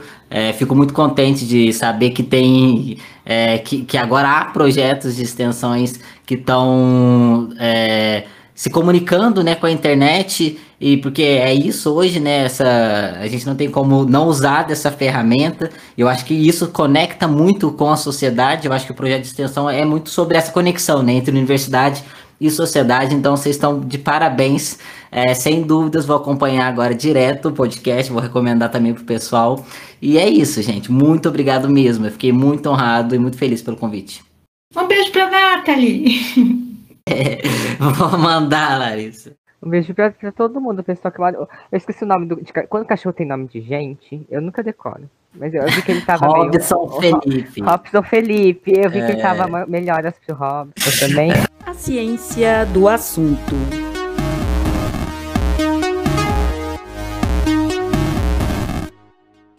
Olha ele, Guilherme Silva de Almeida, senhoras e senhores. Escuta só esse currículo, gente.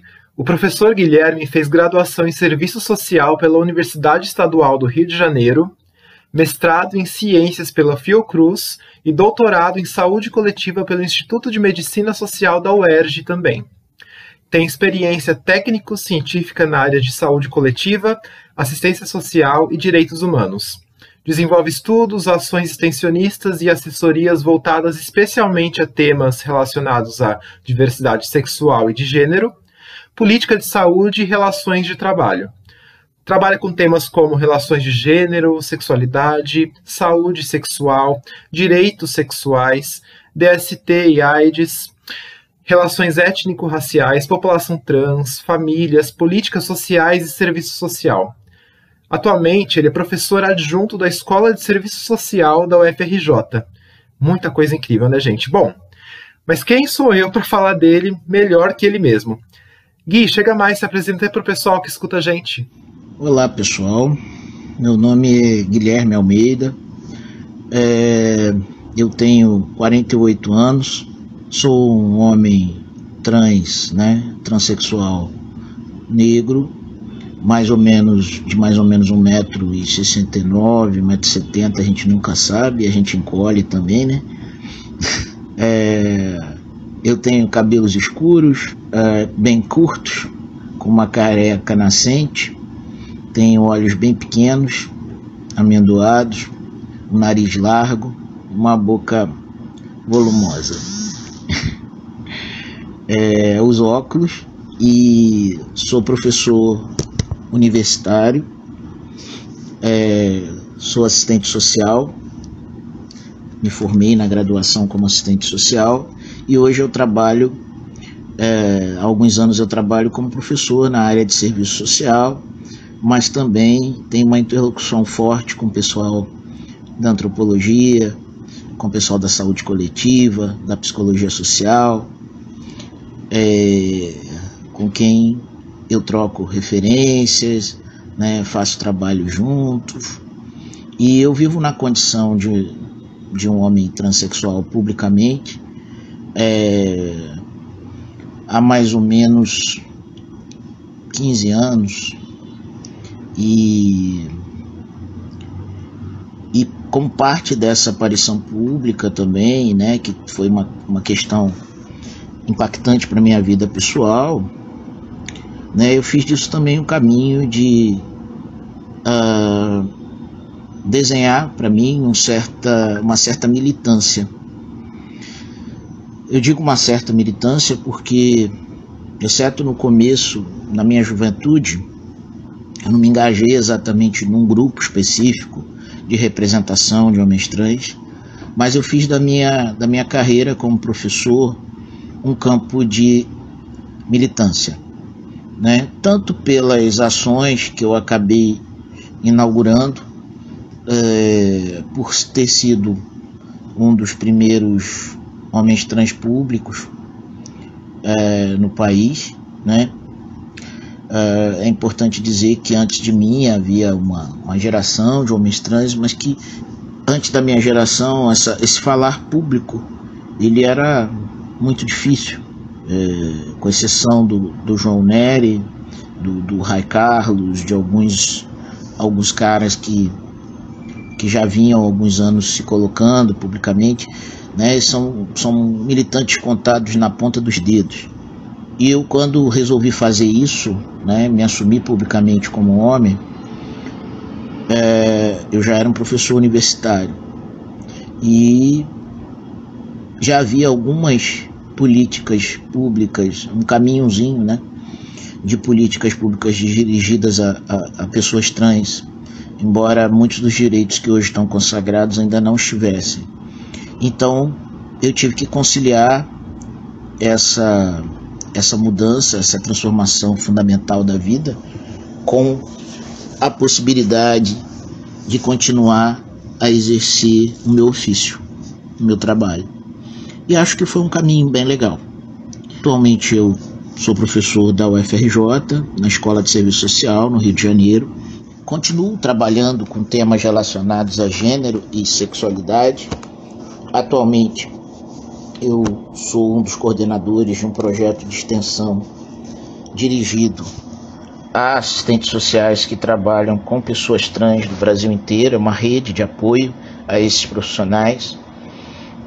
E também desenvolvo um projeto de pesquisa em que é, eu me debruço sobre a produção sobre gênero e sexualidade na minha área de atuação, que é o serviço social mas já fiz muitas outras coisas, né? Trabalhei em pesquisas associado a outros professores, é, trabalhei também com extensão em outros momentos, principalmente voltado a essa questão da formação de, de recursos humanos, da sensibilização de profissionais de saúde e da assistência social e direitos humanos para as questões, a questão da cidadania LGBT, da cidadania trans.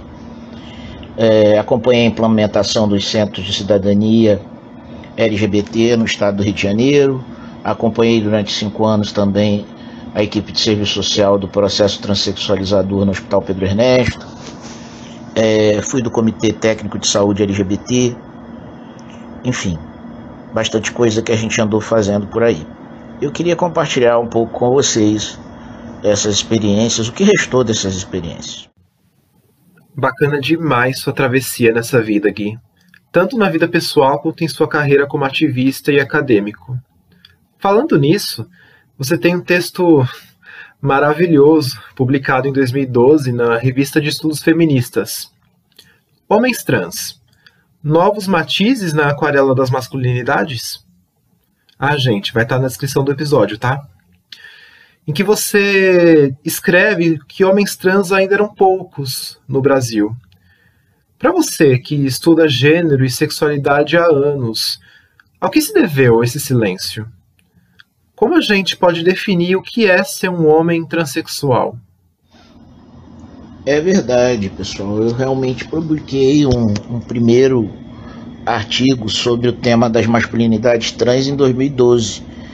É, foi um texto experimental, né? Ele tinha muito a ver com o processo de emergência das identidades transmasculinas naquele momento histórico. Eu estava com os pés e as pernas totalmente imersos, é, tanto no universo da, da militância, né, da emergência daquilo tudo, do grande, burburinho uh, político gerado pela emergência de, de homens trans, quanto da própria cena LGBT como um todo.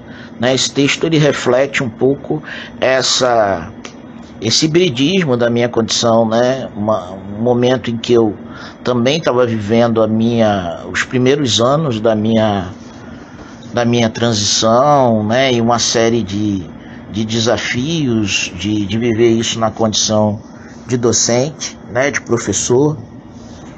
É, mas também tem a ver com todo esse cenário político extremamente rico aí do começo da segunda década de 2000 a gente tem uma. É importante dizer né, que a pergunta que você me faz tem a ver com, a, com o significado de ser um homem transexual. A primeira coisa que me ocorre ao pensar no que, que é um homem transexual é que esse significado foi mudando já em pouco tempo, em termos históricos. Né, uma identidade que no Brasil ela vai ser discutida publicamente, vai ter uma emergência maior a partir de 2010, 2011 e ainda assim ela já sofreu um conjunto de mudanças. Para uma geração anterior à minha, eu tenho a impressão de que foi sobretudo viver na clandestinidade, da clandestinidade e de uma maneira solitária, como João sugere no, no, no livro dele, João Neri, é, Viagem Solitária. Para minha geração, já não foi uma experiência tão solitária, né? Embora os primeiros passos da minha identificação como homem trans tenham sido bastante solitários de fato, né? Assim, um momento de conversar com os meus botões era um momento anterior à, das redes, à, à emergência das redes sociais na dimensão que tem hoje.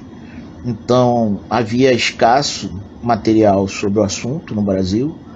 É, havia apenas um, um militante assim que eu conhecia mais publicamente, que era o, o Alexandre Peixe, em São Paulo, que foi presidente da parada LGBT de São Paulo, mas é, então ainda pairava um certo silêncio. E eu só fui conhecer mais tarde. Então, esses momentos iniciais eles foram vividos na, na, na solidão do, do consultório psicanalítico, da, do, do, discutir com amigos, do compartilhar com amigos cisgêneros e cisgêneras, né? Então era uma condição já não tão solitária, mas uma condição um pouco inverossímil, né? Eu diria. Para a maioria das pessoas que, que eu dizia naquele momento que eu ia viver uma, uma que eu já estava vivendo uma transição de gênero, era difícil acreditar que isso era possível.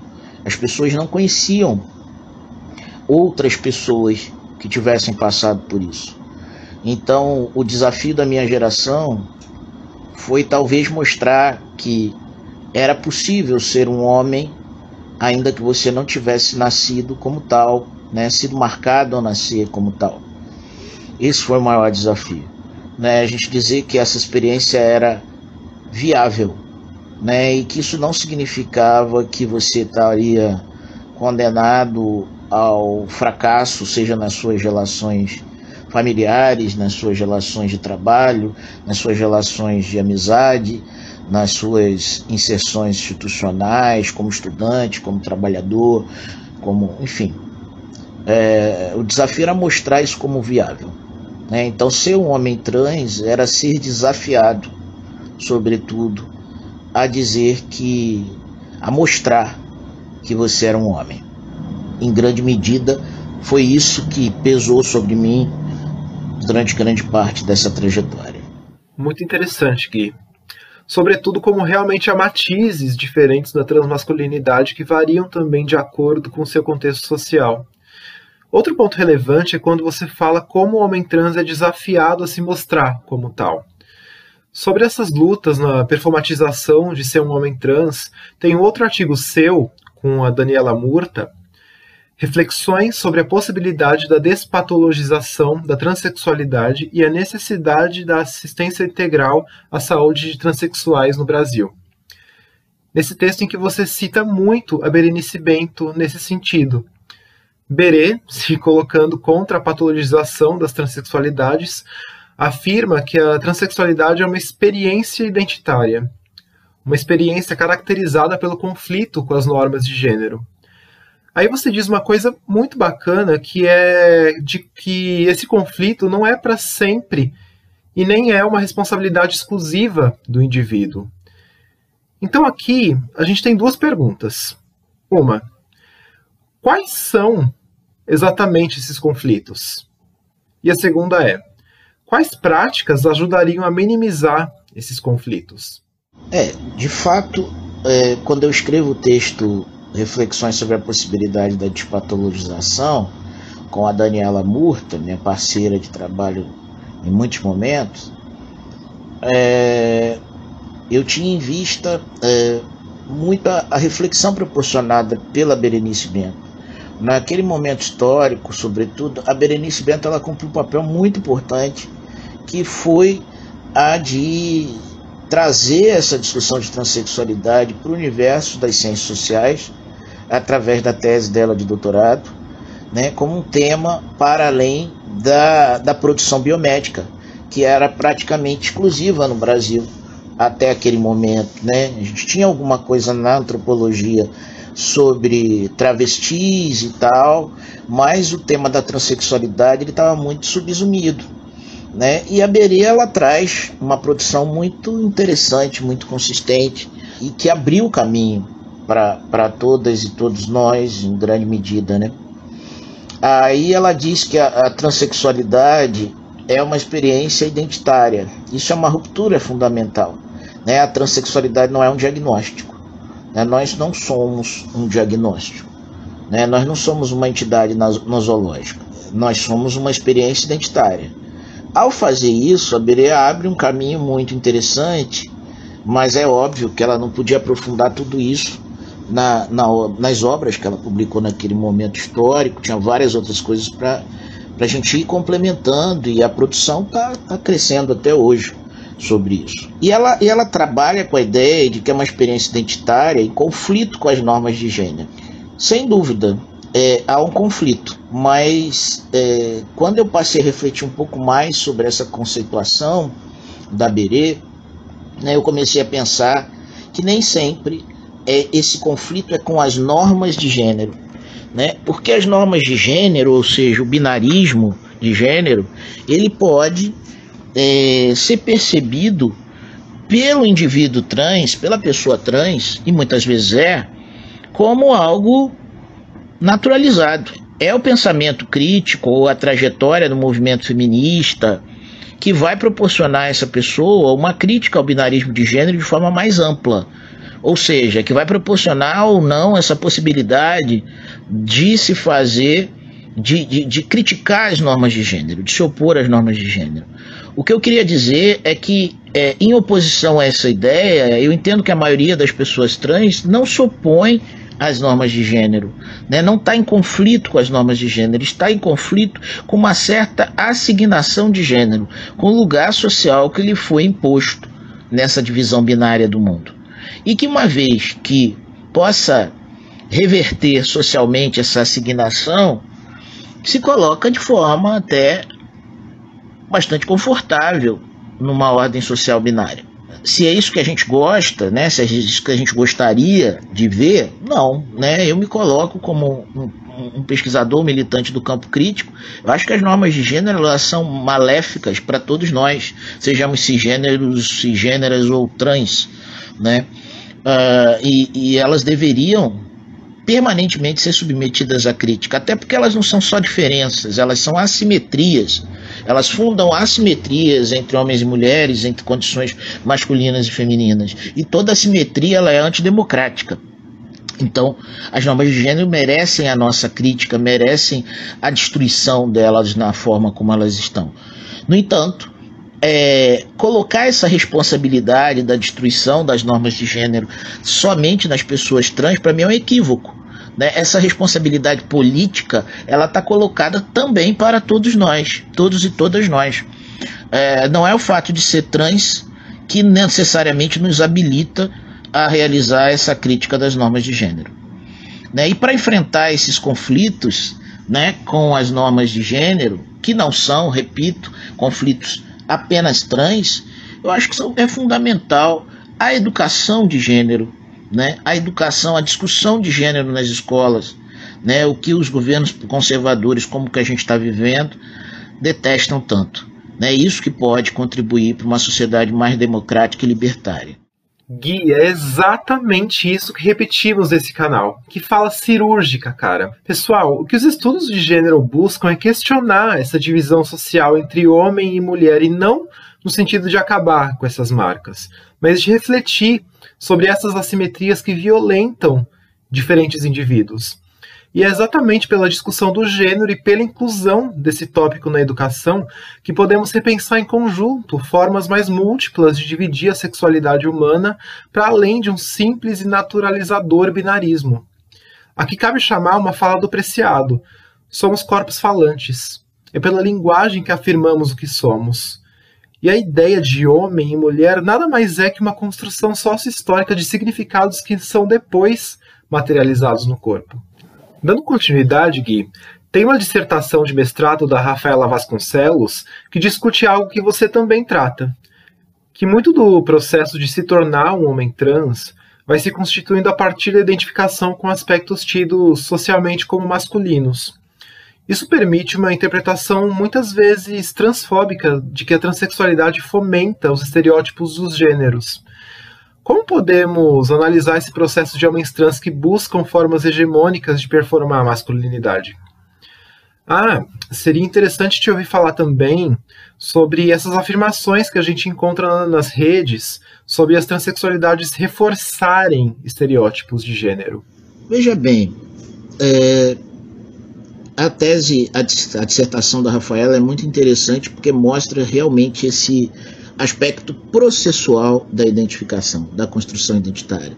Eu diria mais, né, que essa, essa, essa identificação, esse processo de identificação, ele não, não termina, ele não cessa, né? Não cessa para as pessoas trans e não cessa também, não deveria cessar para as pessoas cisgêneras, que é esse processo de se olhar criticamente, de perceber as contradições do seu próprio comportamento, os efeitos do seu comportamento, das suas ideias, das suas ideologias, da forma como você percebe as relações entre os gêneros no, no seu cotidiano. Né? Isso deveria a, acontecer. De fato, quando a gente começa uma trajetória como homem trans, muitas vezes a gente vai recorrer, consciente ou inconscientemente, aos estereótipos de gênero né, aos estereótipos sobre o que é ser homem e principalmente a masculinidades é, hegemônicas, aquelas que podem ser, que facilitam o seu reconhecimento no gênero masculino. Algumas vezes, né, no cenário mais recente, eu tenho percebido entre os jovens homens trans é, um comportamento de buscar identificação também em masculinidades é, minoritárias ou, ou, dissidentes, como vocês preferirem chamar, é, inclusive conjugando essa afirmação da masculinidade com a afirmação da, da homossexualidade ou da bissexualidade, né, o que escreve muitas vezes esse jovem trans no, não no, no plano de uma masculinidade dominante, hegemônica, mas subalterna. Né? Então hoje já existe maior espaço social para isso, mas sobretudo se você olha para o passado, né, ou para alguns ambientes culturais que permanecem, você vai perceber que é muito difícil se afirmar como homem uma condição socialmente vantajosa que não está dada nem para os homens cisgêneros, é, é, facilmente, sem, sem em alguns momentos performar a masculinidade. A questão é, simplesmente, a autoatribuição da identidade trans, né, ou a discussão da identidade trans, ela basta para a construção de indivíduos mais críticos? Não. Né? A meu ver, não. Né? O que pode fazer diferença é, e que pode, de alguma forma, fazer cessar essa reprodução irrefletida é, de estereótipos de masculino, né, da, da violência que muitas vezes caracteriza essa masculinidade dominante, né, essa imposição de poder, né, esse, essa relação predatória com a natureza, com, com os processos políticos. O que pode favorecer isso é o processo de, de afirmação da identidade não se fechar apenas nas questões relacionadas à transexualidade. Né? Eu acho que é importante que todas as pessoas trans elas possam se oxigenar, beber da fonte do movimento feminista, do movimento étnico-racial, das lutas antirracistas, né? das lutas é, por uma sociedade é, socialista, né? por uma sociedade onde a apropriação da riqueza não se dê da forma como se dá na nossa, marcada por uma profunda desigualdade, se você não constrói outras referências para sua vida, a sua referência de um mundo melhor vai ser unicamente um mundo em que as pessoas trans possam circular. Para mim isso não basta. Né? Então, de fato, o que pode proporcionar essa crítica das masculinidades, é, da masculinidade hegemônica, né, esse não reforço dos estereótipos de gênero, é a gente não parar nisso. Né? É a gente conseguir olhar para a experiência da gente como humano de uma forma mais crítica, de se colocar no mundo de uma forma mais é, é, menos conservadora e entender que as desigualdades sociais como um todo nos dizem respeito. Né? E aí fica muito mais fácil enfrentar essa nossa tendência a reproduzir o que aí está, né? as relações dominantes. O que nem sempre é fácil romper com isso mas não vejo outro caminho. Realmente, no processo de nos tornarmos algo, é mais fácil recorrer aos discursos dominantes, sobretudo no caminho da transexualidade, que é marcado pelo desejo de ser reconhecido socialmente. Legal que você ainda deixa evidente que o aspecto crítico em relação ao gênero não basta. É preciso ampliar nossas reflexões para outras marcações e aí entra a interseccionalidade. Gênero é apenas um ponto de vários que delineiam a vida humana. Um aspecto importante, mas não único, que deve ser discutido na promoção de uma vida mais justa, digna e plural. Principalmente por sermos um país marcado pelo desmatamento, desigualdade social entre classes e ainda pelo racismo também. Ainda um pouco sobre esse tópico, mas agora indo para um outro lado.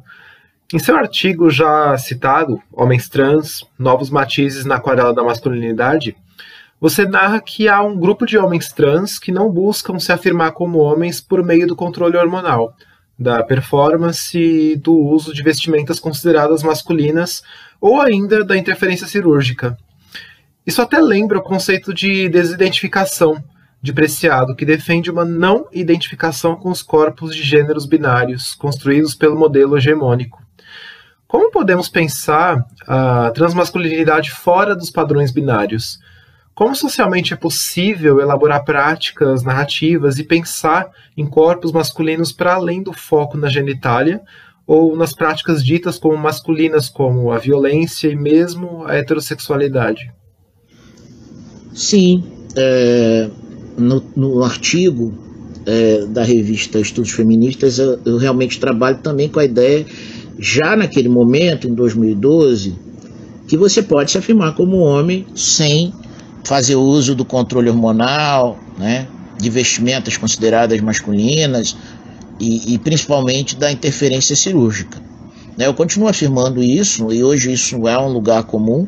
Né, a experiência concreta dos homens trans contemporâneos desse momento histórico é, é permeada por essas experiências. Né, muitos vão dizer eu sou homem trans, mas eu não quero modificar nada no meu corpo, e são muitos já, muitos, muito numerosos os que dizem isso. Ou até eu quero modificar algumas coisas, mas não quero outras, né? E basicamente aquilo que eu falava em 2012 de que a cirurgia não precisava ser o elemento determinante, principalmente a cirurgia de transgenitalização, ela se confirmou como uma tendência. Né? A maioria dos homens trans não é cirurgiado do ponto de vista transgenital, né? do ponto de vista genital.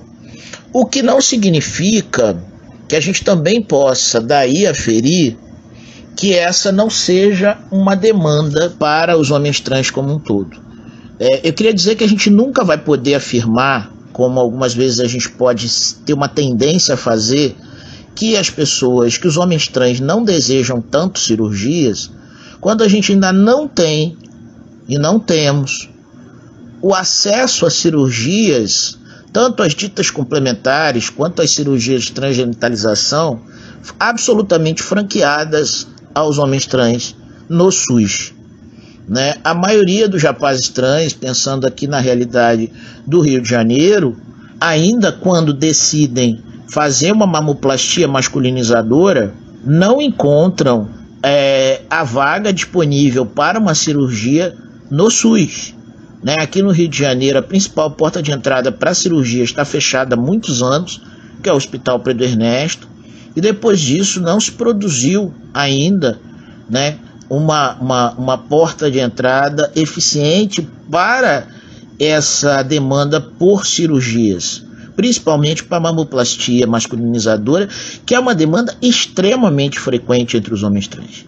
A maioria vem de moto, vem de carro, paga plano de saúde, a família paga um plano, paga cirurgia, faz vaquinha, faz crowdfunding, né? faz uma série de. lança mão de uma série de estratégias para poder realizar ainda hoje uma cirurgia que a princípio não tem nada de extraordinário, não é nenhum custo absurdo para o SUS, só falta vontade política e implementação da Política Nacional de Saúde Integral LGBT, implementação de fato da portaria, da última portaria é, do Ministério da Saúde regulatória do processo transexualizador, bem como da portaria de 2010, é, de 2010 né, que permitiu a inclusão dos homens trans nas cirurgias do processo transexualizador.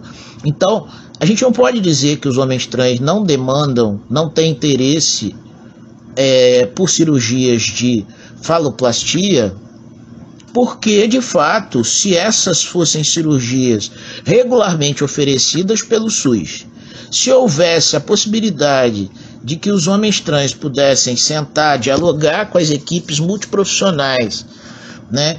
poder escolher as técnicas disponíveis em cada unidade de saúde para a realização das cirurgias. Se essas filas andassem, né? aí você poderia dizer, fazer um cálculo, fazer uma estimativa né, e até mesmo afirmar, não, olha, os homens trans não demandam cirurgias genitais, olha, os homens trans demandam cirurgias genitais. Mas hoje isso é uma impossibilidade em função da própria característica da política de saúde, né, da dificuldade de acesso a essa política. Embora, né, e aí eu queria chamar atenção para essa, essa questão também, né, para nós, né, para a maior parte dos homens trans, a cirurgia de transgenitalização ela não é um, um pré-requisito para a afirmação da masculinidade, mesmo entre aqueles que sentem necessidade de modificações corporais. Né? A maior parte dos sujeitos que demandam modificações corporais né, vão muitas vezes demonstrando que o conforto é crescente à medida que conseguem fazer requalificação civil, à medida em que conseguem realizar uma mamoplastia masculinizadora, à medida em que conseguem fazer uma hormonioterapia com acompanhamento endocrinológico. Essa, essa demanda, ela pode, quando existe por faloplastia, ela é mais facilmente é, postergada para outros momentos da vida, né? Ah, ao passo que outras intervenções de natureza biomédica elas acabam sendo muitas vezes para, para muitos homens trans ainda hoje é, procedimentos essenciais para a afirmação dessa, dessa identidade. Eu entendo, eu respeito e de certa forma admiro né, aqueles indivíduos que se colocam ou tentam se construir fora de padrões binários. Eu acho que eles fazem ranhuras importantes nessa sociedade tão sexista, né, que, em que a gente vive, tão desigual entre é, os gêneros. É, só acho que isso não deve ser colocado como obrigação, seja para as pessoas cis, seja para as pessoas trans. Né? Falar de identidade de gênero é falar de um conforto, de conforto emocional, né? E não se pode então é, forçar ninguém a ser dissidente por obrigação, né? Assim como não se pode forçar indivíduos que de fato não se sentem identificados, seja num gênero ou no outro, a se enquadrarem por uma questão de conforto social ou, ou, porque essa é a forma como a sociedade se organiza historicamente, é, a sociedade contemporânea se organiza historicamente. Né? Uh, é importante é, a gente pensar que já tem indivíduos que têm conseguido isso, né?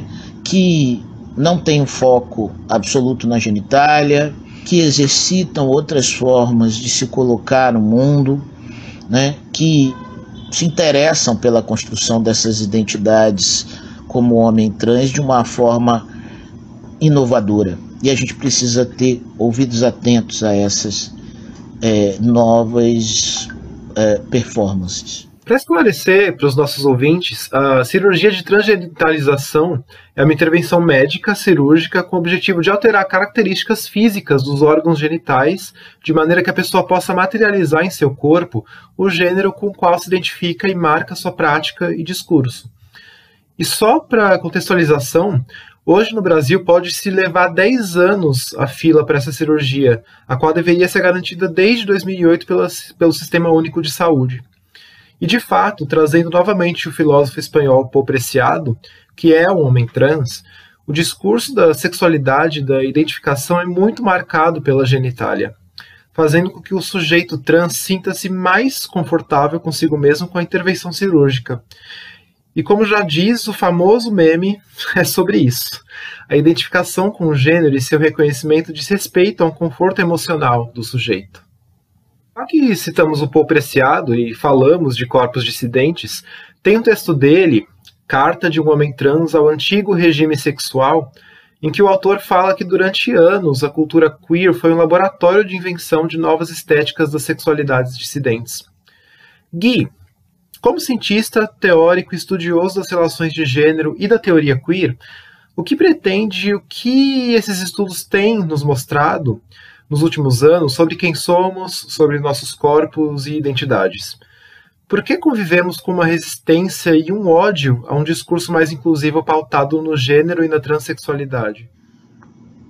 Eu penso que esses estudos eles têm produzido mais do que ranhuras. Eles produziram fissuras extremamente profundas na forma como a, as relações sociais vêm se organizando nos últimos anos. Não é à toa que nós somos tão profundamente odiados, né? A mais recente forma de, de ódio né, que eu vi dirigida às pessoas trans como um todo é essa gracinha de popular aí nas redes sociais, né, relacionada às vacinas é, é, contra a Covid, em que algumas pessoas absurdamente confusas vão dizer que elas são transvacinadas, né? Que assim como as pessoas trans, elas sentem que o corpo delas é vacinado e que, portanto, elas não precisam tomar a vacina. São anti-vax, né? É, eu me recuso a chamar de radicais, porque isso não tem nada de radical. Radical é quem vai fundo é, na reflexão. Né? Essas pessoas são superficiais e equivocadas. As pessoas trans, ao afirmarem é, o seu direito à afirmação de suas identidades, o seu direito à ruptura com relações opressivas, né, que nos atingem nas fases mais remotas da vida, é, até o envelhecimento, elas estão pondo em discussão a ordem social, mas elas estão, sobretudo, pondo em discussão, num primeiro momento, o direito que a ordem social tem de nos impor individualmente uma determinada forma é, dos nossos corpos se pensarem, performarem, agirem na vida.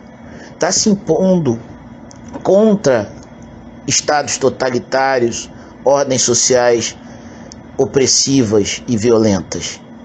Quando uma pessoa anti-vax diz que não vai tomar é, vacinas a partir desses argumentos falseados, o primeiro equívoco para mim é que essa pessoa está desconsiderando que o corpo dela, naquele momento, ele está diretamente ligado aos corpos de tantas outras pessoas. E que aquela, portanto, não é uma decisão de caráter meramente individual, né? não é uma decisão que possa ser tratada na esfera do indivíduo. Né? É, ela é uma propagadora potencial do vírus, né? propagadora potencial da pandemia, alguém que pode contribuir para que o, os instrumentos tão duramente conquistados para o combate à pandemia eles sejam eliminados na sua eficácia. Pessoas trans não fazem nada disso. Essas pessoas anti-vax, elas são totalitárias. Elas querem impor a sua visão de mundo e os riscos da sua visão de mundo, os riscos inclusive de mortalidade às outras pessoas. As pessoas trans querem impor o seu direito à vida e elas não provocam mortes, elas não provocam devastações, elas se colocam contra regimes totalitários. Então é importante a gente pensar que essa é uma manifestação de ódio, né? São haters essas pessoas que comparam as nossas experiências às experiências perversas que eles estão performando com seus corpos. É... E aí é importante a gente pensar por que, que a gente é tão odiado, né? A gente é odiado porque a gente retira a estabilidade, né? Eu escrevi há muito tempo atrás, né, que é, a condição trans ela põe em discussão esse estribo tão firmemente é, reafirmado na nossa sociedade de que somos algo indefinitivo. Né? E que esse algo tem a ver com as nossas gônadas ou com os nossos cromossomos. Né? Eu acho que é, o dilema trans ele coloca em discussão né, aquilo que o Sartre dizia de que somos condenados à liberdade. Né, e algumas pessoas não suportam o peso da liberdade. Elas preferem o estribo confortável do cabresto, de serem levadas por cabresto para o mundo. Né? Elas têm muito medo de pensar, de elaborar a sua própria forma de estar no mundo.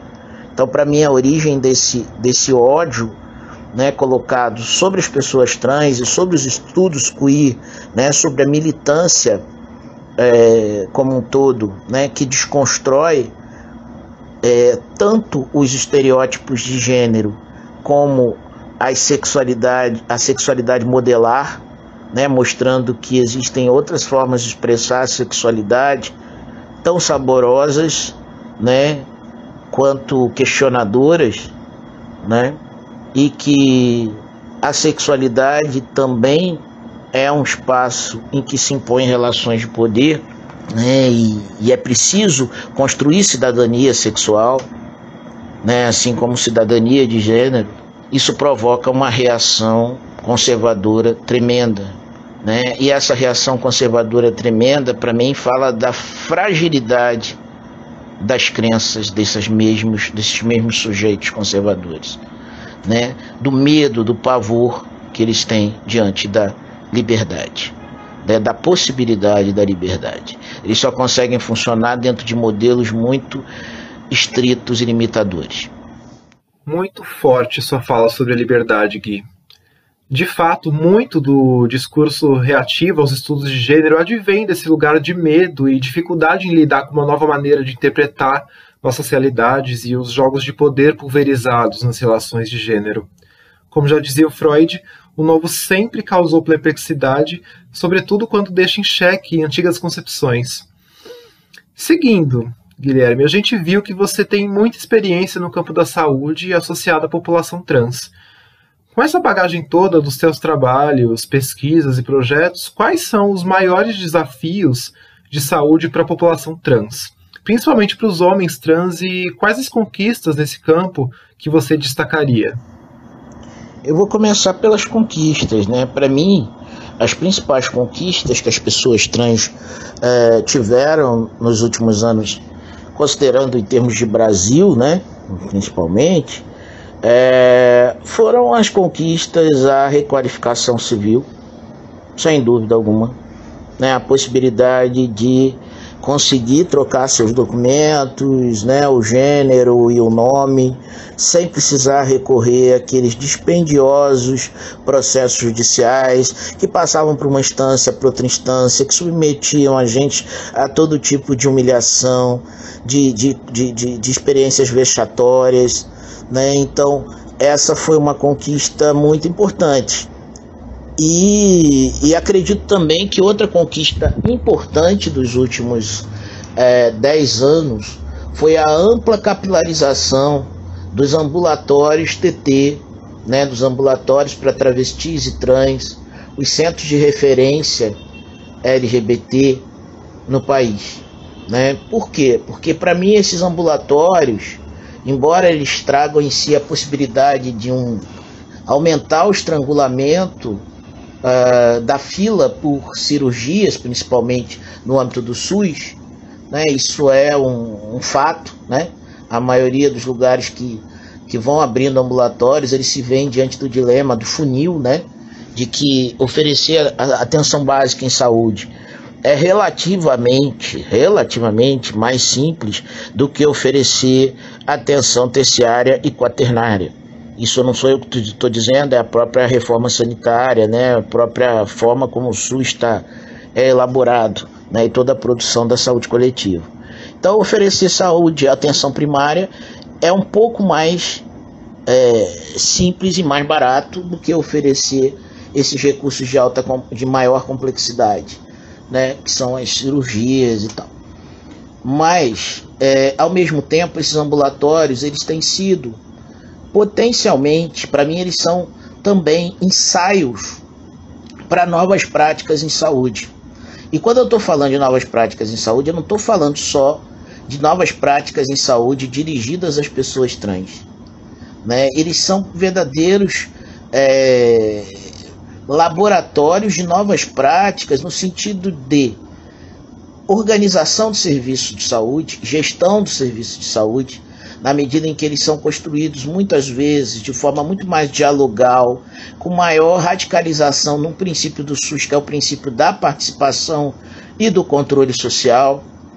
É, então, eles são experiências inovadoras para o SUS, né, de uma muita maior uh, uh, participação dessa população usuária. Eles são também né, espaços que acabam contribuindo para pesquisas em saúde, para a formação de novos e novas profissionais de saúde capazes de atuar tanto na rede pública quanto na rede privada a partir de é, formas mais hábeis, né, tecnicamente, inclusive na relação com a população trans, então eles têm um, um potencial muito grande. Então, re, reforçando, né, para mim, a possibilidade de requalificação civil e, em segundo lugar, os ambulatórios TT que se difundiram pela maior parte do país. A maior deficiência disso é a região norte, né, em que a maior parte dos estados ainda não tem ambulatório TT. E, e uma região extremamente grande, dispersa. Eu acho que é importante a gente ressaltar aqui. Tem um trabalho recente que eu orientei da, da, da assistente social Márcia Brasil. Ela fez no programa de pós-graduação em serviço social lá da UERJ. Em breve deve estar disponível é, via internet a tese dela, em que ela fez, né, sem dispor de recursos públicos é, para isso, um mega mapeamento que há muito tempo estava está sendo de, é, o Ministério da Saúde nos deve, né, há muito, muitos e muitos anos, um mapeamento é, dos serviços de saúde existentes no país desde o começo. Né? Ela também conheceu várias iniciativas mais recentes Né? Nós fizemos juntos também o um mapeamento desses ambulatórios TT. Então, quem quiser saber mais sobre isso, dá uma olhada no trabalho dela. E, e é importante dizer né, que essas conquistas, elas são conquistas muito frágeis. Né? Elas são conquistas frágeis porque elas foram obtidas, no caso da requalificação civil, através de jurisprudência, e no caso dos ambulatórios TT, né, através de portarias ministeriais, né, portarias do Ministério da Saúde. Como a maior parte das conquistas do campo LGBT no Brasil, as conquistas das pessoas trans, elas são conquistas extremamente uh, frágeis porque obtidas através de instrumentos de vida é, é, de, de, de, eficácia menor, né, ou de é, mais suscetíveis a transformações, a mudanças. Né? Mudar uma portaria não é exatamente algo tão complicado assim. Né? Mudar uma jurisprudência um pouco mais, mas também pode ser alterada a partir, por exemplo, de uma nova composição do STF. Né? Não é à toa que se quer que os conservadores querem ministros terrivelmente evangélicos no STF né? Então, é importante dizer que, para mim, os maiores desafios de saúde para a população trans hoje são, em primeiro lugar, se politizar, né? entender que nada veio de graça, né? que tudo isso foi produto de uma trajetória histórica de lutas empreendida tanto por pessoas trans quanto por pessoas cisgêneres aliadas, é, e que se a gente quiser preservar e ampliar essas conquistas, a gente tem muito trabalho a ser feito. E que principalmente, né, as pessoas trans elas precisam se aliar do ponto de vista da militância a lutas políticas mais amplas. Porque quando, por exemplo, você não tem no SUS o acesso às cirurgias ou acesso à hormonioterapia, isso não se abate da mesma maneira né, entre pessoas trans que são oriundas da burguesia, né, que têm recursos econômicos abundantes, e pessoas trans que são da classe trabalhadora, pessoas trans que muitas vezes vivem nas condições mais precárias de vida. Não se abate da mesma maneira considerando pessoas brancas e pessoas negras. Então, é preciso que a gente explore outros aspectos da nossa identidade, né, como a classe social que a gente pertence, como o pertencimento étnico-racial, né, como pertencimento de gênero, para a gente construir lutas mais coletivas contra o nosso inimigo comum, que é justamente o avanço do fascismo no Brasil. Né? E quando eu falo isso, eu não estou me restringindo apenas à atual composição do governo federal né? Eu estou falando de como que é, as expressões fascistas, elas de fato é, saíram do armário em vários ambientes e a gente tem um longo trabalho político pela frente para reafirmar no Brasil os princípios democráticos. Esclarecendo para quem nos ouve um pouco sobre o SUS. O nosso sistema público de saúde funciona de maneira a dividir os serviços por complexidade. No primeiro nível, há a atenção básica, que engloba atendimentos e ações de promoção, prevenção e recuperação do estado de saúde, contemplando consultas médicas, vacinações e ações preventivas, como a campanha pública para uso de preservativos, entre outras coisas. Depois, a atenção secundária, o estágio em que alguma doença já foi identificada e precisa agora ser tratada por um especialista. Já a atenção terciária é voltada para pacientes com quadro mais grave que precisam ser internados passando por um cuidado mais intensivo e, por fim, tem-se a reabilitação, que seria uma quarta fase do tratamento em casos em que o paciente teve alta, mas precisa de algum acompanhamento posterior, como fisioterapia, por exemplo. Gui, lembrando que esse é um podcast voltado para pessoas que estão em cursinhos populares, que estão em universidades pagas e que sonham em entrar numa universidade pública. Aí pensamos no Enem e o nome social para pessoas trans. Você poderia também falar um pouco sobre o significado dessa medida para pessoas trans em geral? Quais avanços e quais limites você identifica em relação às escolas, universidades e ao Enem, quando o tema é gênero, sexualidade e estudantes trans? A conquista do Enem foi uma coisa bacana demais, né? Eu acho que uh, é um marco. A gente viveu até 2016 um avanço, né? Uma ampliação sem precedentes do acesso das pessoas pobres, das pessoas pretas, das pessoas trans ao ensino superior. Eu, como educador, que atuo em sala de aula desde os anos, do final dos anos 90, né, eu percebi uma mudança nítida de perfil, sobretudo nas universidades públicas, né, uma mudança para melhor, uma maior pluralidade dos nossos alunos, mas uma pluralidade que está em risco. Né, uma pluralidade que está em risco, porque no que diz respeito, por exemplo, às pessoas trans, é importante que o Enem tenha o campo do nome social, tenha essa possibilidade. Mas também é importante que essas pessoas possam chegar na universidade, nas suas, uni nas suas unidades acadêmicas, e encontrar direções dos institutos, das faculdades, que de fato promovam mecanismos intrainstitucionais que acolham essas pessoas trans. Como assim? Né? Não adianta eu colocar o nome social no Enem se quando a estudante, o estudante trans chega em sala de aula, você tem um professor que se recusa a usar o nome social ainda assim, né? ou que faz piadinha com a presença de uma estudante ou de um estudante trans. Né? Então é preciso que essa, essa questão da, da inclusão possibilitada pela instituição do campo nome social no Enem, ela se capilarize no dia a dia das instituições educacionais. Né? Especialmente, e aí eu queria chamar a atenção para um nível que não é o universitário, que é o ensino fundamental e médio, onde a fragilidade das pessoas trans é muito maior, porque elas são crianças, elas são adolescentes, né?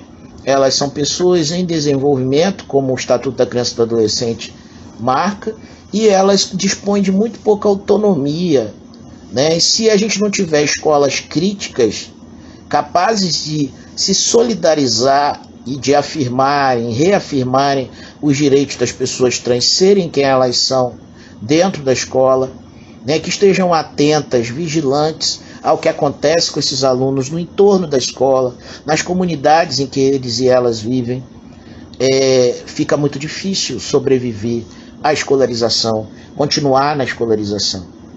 É importante também a gente pensar o seguinte: é, que também trazer as pessoas trans para a universidade né, e não fazer avançar nos currículos plenos né, é, das instituições de ensino as discussões sobre gênero, né, incentivar a formação crítica dos alunos, e não apenas nas áreas das ciências humanas e sociais, mas também nas áreas exatas, das ciências da natureza, né, que a gente possa ter abertura crítica a esses debates né, e acolhimento a esses estudantes, a essas estudantes, quando chegam lá.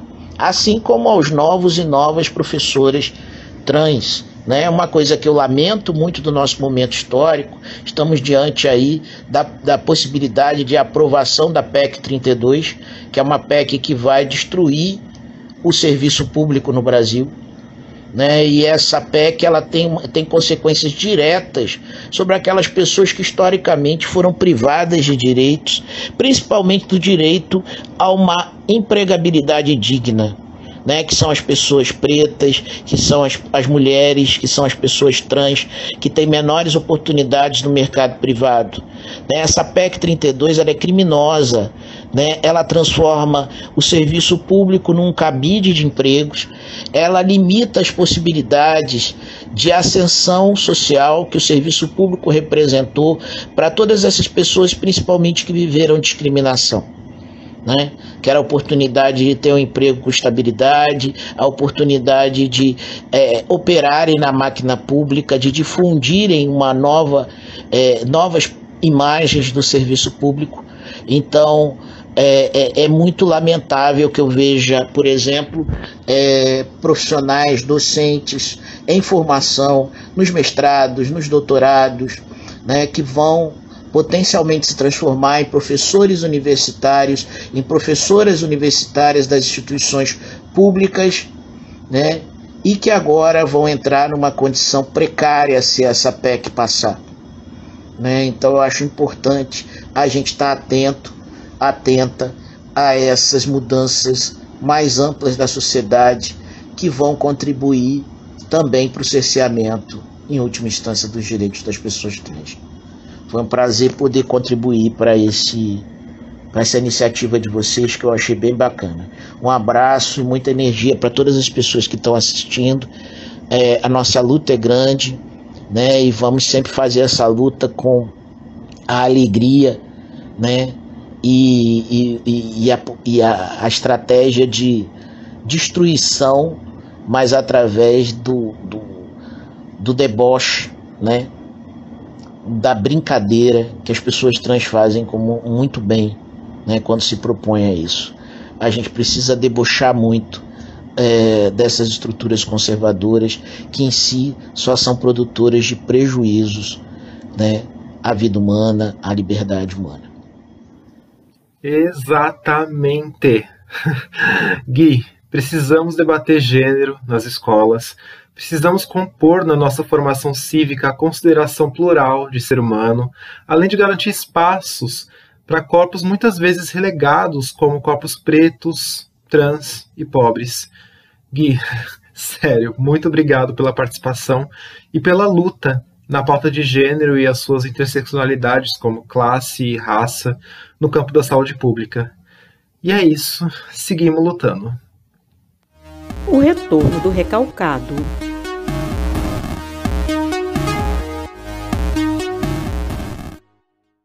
Oi, gente, aqui é a Giovana. E como sempre, no Retorno do Recalcado, a gente busca lembrar algum fenômeno, história, data ou biografia, que é o caso de hoje. Em um episódio sobre masculinidades trans, a gente não tinha como não contar sobre uma figura muito importante para a história da transexualidade e do movimento LGBTQIA+ no Brasil. João Nery nasceu no Rio de Janeiro em 1950 e viveu até os 27 anos com um corpo de anatomia feminina. Formou-se em psicologia pela UFRJ, fez uma especialização em sexualidade e gênero e um mestrado em psicologia da educação.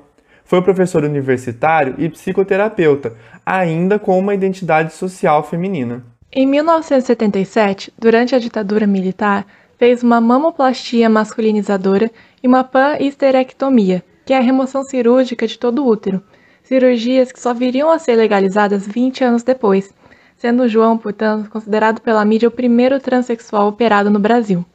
Por sua própria iniciativa, ele tira uma nova documentação, visto que não havia uma legislação relativa ao tema na época, e como consequência, ele pede todos os direitos vinculados à documentação antiga, inclusive histórico escolar e profissional, tornando-se um analfabeto perante a lei. Para sobreviver, ele vai exercer todo tipo de profissão, de pedreiro a massagista de shiatsu. Em 1984, escreve sua primeira autobiografia, Erro de Pessoa, Joana ou João, e em 2011 escreve Viagem Solitária, Memórias de um Transsexual 30 anos depois, que segue sua trajetória até os 61 anos de idade. Com a publicação desse segundo livro, após mais de três décadas de anonimato, sentindo que a sociedade estava mais preparada para essa discussão, João resolve aceitar os convites da mídia e contar sua história. Também participou de congressos e seminários em universidades e ONGs pelo país. Certa vez disse: Nunca imaginei que ao lançar meu segundo livro, a minha vida mudaria radicalmente. Não mais como um freak de Joana para João, mas como um elemento visibilizador de um segmento praticamente desconhecido, os trans homens.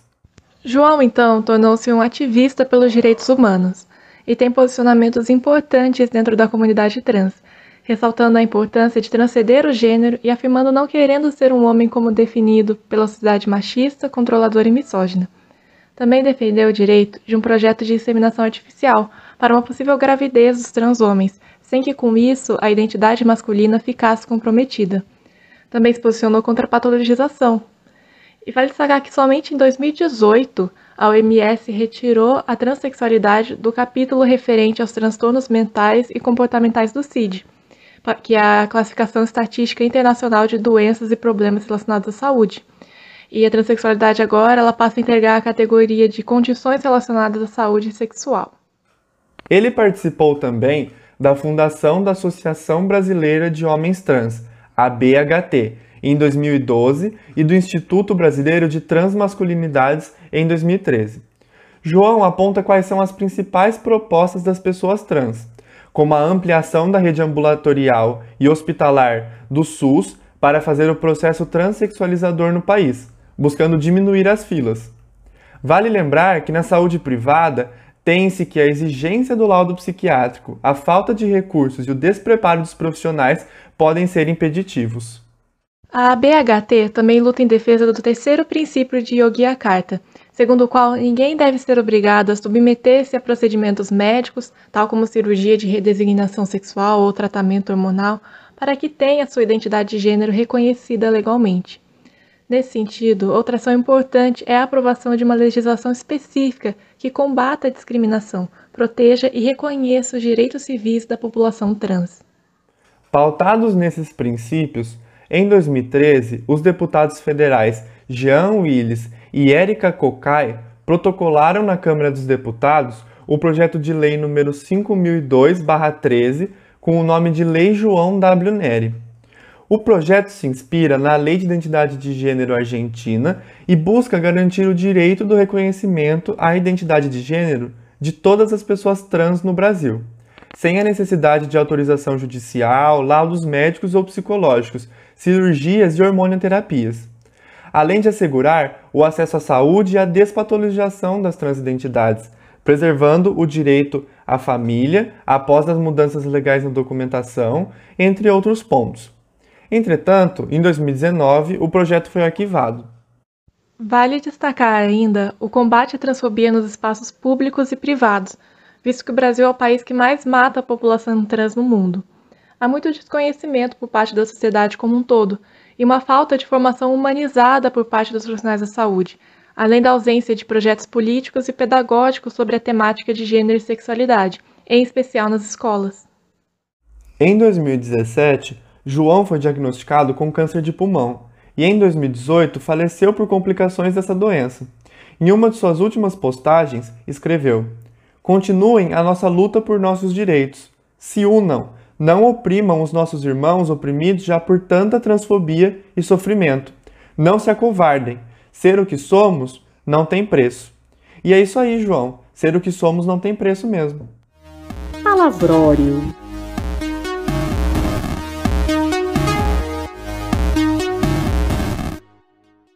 Bom, gente, se você já é meu ou minha fã, digo, se você escuta esse podcast e tem nos acompanhado, você já deve saber que eu amo de paixão esse bloco. Se você é novo, nova ou nove aqui, seja bem-vindo e saiba então que eu, Jesse Leonini, amo essa parte do podcast que é dedicada a nos mostrar palavrinhas, conceitos super, super legais.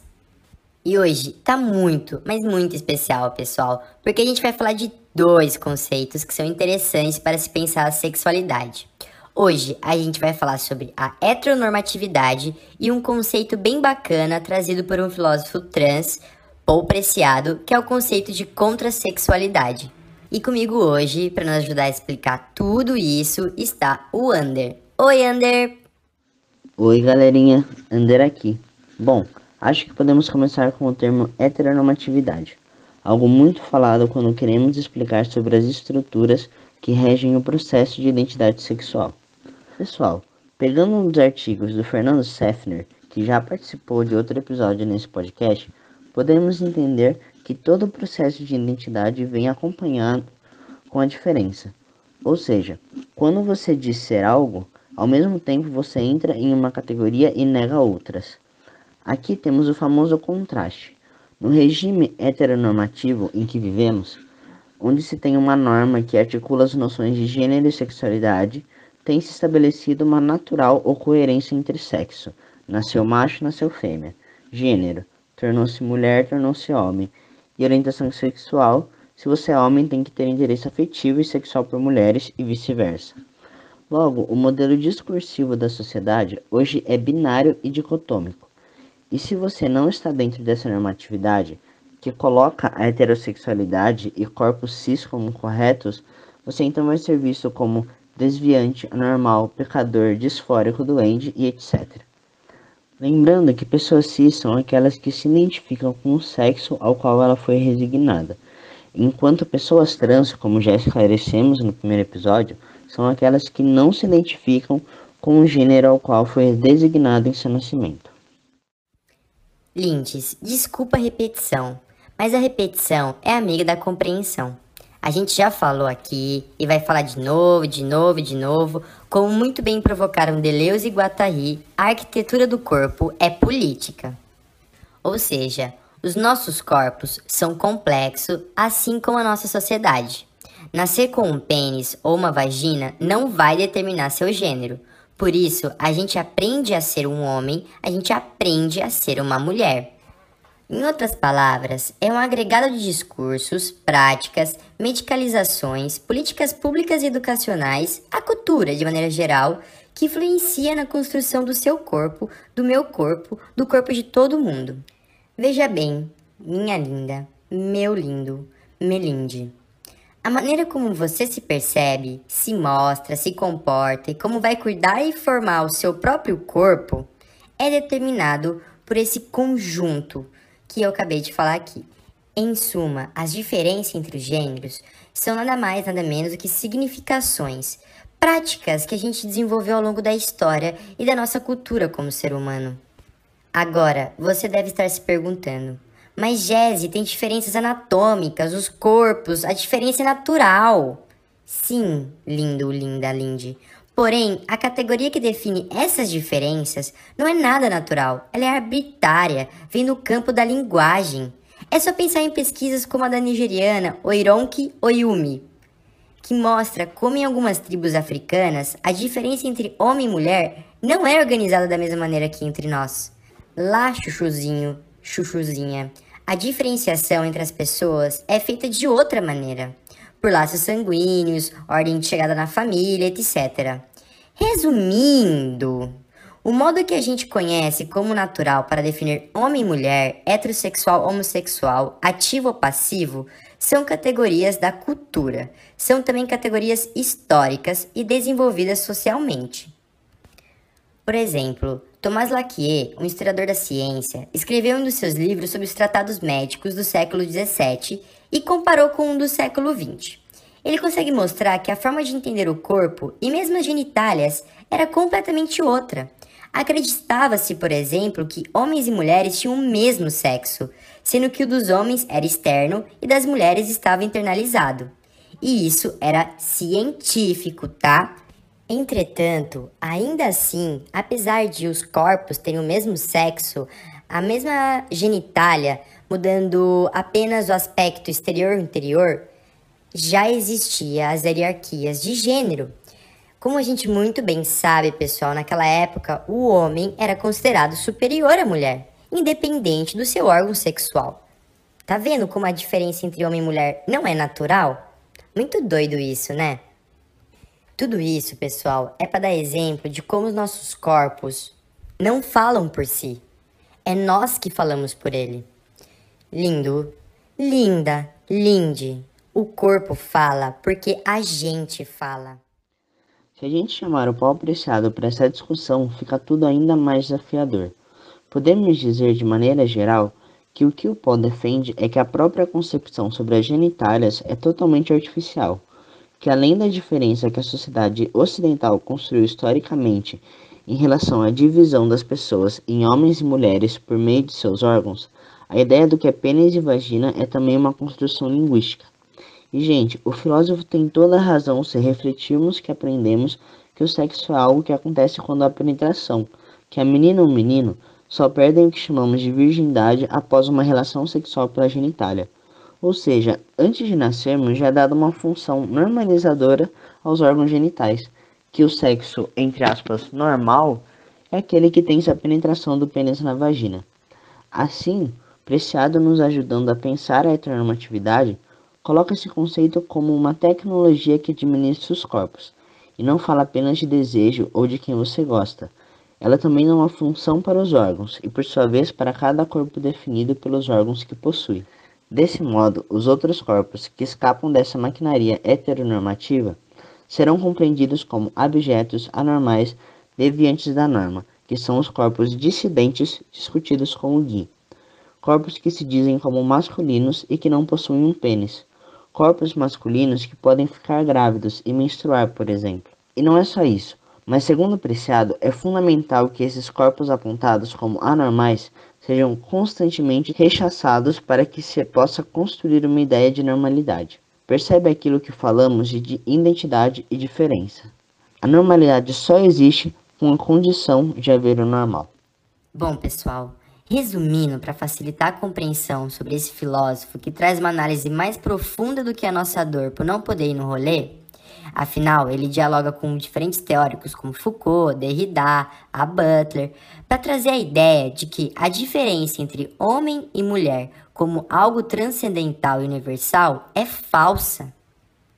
As diferenças vistas entre homem e mulher são composições linguísticas de significações que são construídas pelas tecnologias políticas e discursivas. Ah, e também pelas tecnologias farmacológicas, as quais são desenvolvidas ao longo da história social humana, pessoal. Portanto, como nos mostra Rafael Haddock Lobo em seu artigo Preciado e o Pensamento da Contrasexualidade, o filósofo espanhol percebe que o tripé que sustenta qualquer teoria sexual, que é os conceitos de desejo, excitação sexual e orgasmo, tudo é produzido pelo que ele chama de máquina sexual normativa, a qual imprime uma sexualidade diferenciada apenas pela genitalidade. Ou seja, ele reduz a sexualidade à reprodução, pois nessas práticas os órgãos sexuais têm essa função, a função de reprodução. Ah, pessoal, a gente vai deixar esse artigo aqui na descrição, tá? Continuando.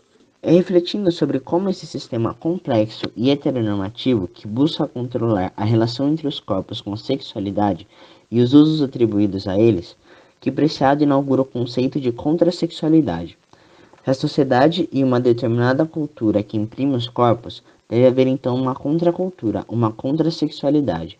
De acordo com Paul, é nas lacunas e falhas do sistema técnico-cultural, na bicha, na travesti, na drag, nas sapatos, nos corpos trans, nas dissidências, que o sistema panica. E aí vemos que sim, existem outras formas de viver o corpo, o gênero, a sexualidade, mas elas são marginalizadas pela norma.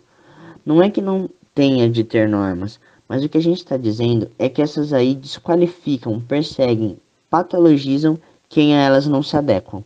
Afinal, são esses corpos que escancaram a falibilidade da norma, que diz que só há duas formas de ser no mundo, ser homem ou mulher, e apenas uma de amar, ser hétero.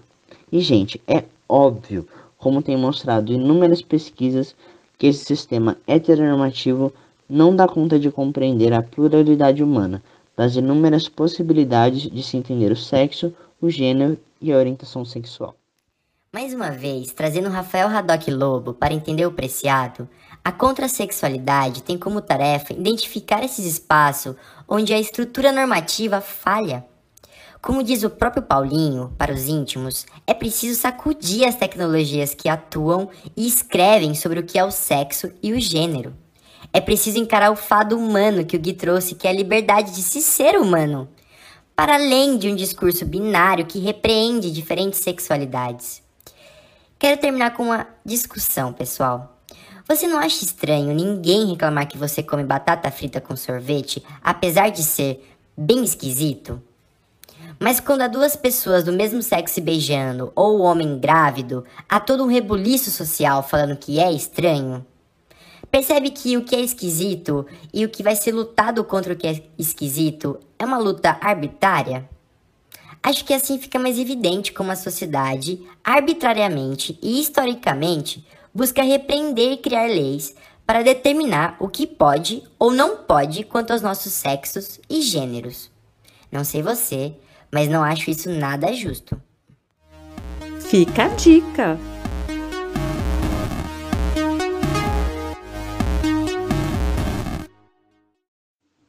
Por último, mas não menos importante, vamos deixar algumas dicas aí para vocês. Jonas, depois do nosso super papo, que dicas você deixa para quem nos escuta hoje? Separei algumas indicações. É, o que eu falei aqui hoje, né, foi o, o texto do Paul Preciado, né, que é, chama Carta de um Homem Trans ao Antigo Regime Sexual. Também mencionei o livro da Berenice Bento, tanto a reinvenção do corpo quanto o que é transexualidade. São ambos livros muito legais. É, fora isso, eu indico né, um livro chamado Stone Boat, Stone Boot Blues, que é, da, que é do Leslie Feinberg. É, ele foi traduzido pela Mascavo, que é, uma, é um coletivo independente né, de tradução. E esse livro é um romance histórico, né, onde a gente acompanha a história é, de Jess, né, que é uma Butch, é, cresce sofrendo muitas violências por parte dos, dos pais, da escola. É, aí ela sai de casa, vai trabalhar em uma fábrica, né? É, conhece lá, entra em contato com uma comunidade lésbica que ensina ela sobre essa subcultura. E aí Jess também entra em contato com a questão trans, né? E isso acaba afetando muito a personagem. E como é um romance que se passa, é um romance histórico que se passa na década de 70, então a gente tem como pano de fundo a revolta de Stonewall. Então, assim, é um romance riquíssimo. Se vocês não leram ainda, pesquisem, é muito bom.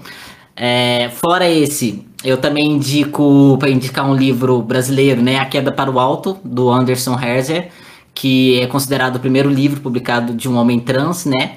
E aí o livro, ele é, esse livro do Anderson, ele é um relato de quando o Herzer estava vivia na FEBEM, né? Ele não é um livro que fale sobre transexualidade, mas é óbvio, né? Há questões de gênero em jogo. É, no caso, ele se foca mais em, em, denunciar os abusos infantis que os menores detentos na FEBEM sofriam, né? Muito legal, bem curtinho o livro, é, dá para ler bem rápido e vai ser muito enriquecedor. E por fim, eu quero indicar também um, um filme que não é tão popular, que é chamado Adam, ou O Verão de Adam, como foi é, traduzido aqui no Brasil, né? É, esse filme, ele é, ele foi dirigido por um cara trans, né? É, eu não sei falar o nome dele, acho que é Riz Ernest. Acho que é isso. E ele foi baseado em um livro que foi escrito por uma escritora lésbica que chama Ariel Schwag, alguma coisa assim. É, e aí o filme ele conta a história do Adam, que é, ele é um cara cis, que vai passar as férias de verão em Nova York com a irmã. Só que aí lá ele começa a fingir que é um cara trans para ficar com uma garota lésbica, né? Então a gente tem uma premissa bastante transfóbica, mas o filme é bem interessante. Vocês não vão se arrepender de assistir. Caso vocês não encontrem o link, é, no meu canal tem uma resenha desse filme. E aí eu coloquei lá o link para baixar o filme. Acho que ainda tá funcionando. Então só vocês darem uma olhada. E é isso. Bom, eu tenho uma dica também. Esse é um dos meus livros favoritos atualmente, Os Garotos do Cemitério, do autor trans Aiden Thomas. O protagonista, Adriel, é um garoto trans e gay que está determinado em afirmar sua identidade de gênero, sua sexualidade e sua capacidade de ser um bruxo para sua família latina tradicional e toda a comunidade bruxa. É um livro incrível que te prende e te envolve com a história e com os personagens.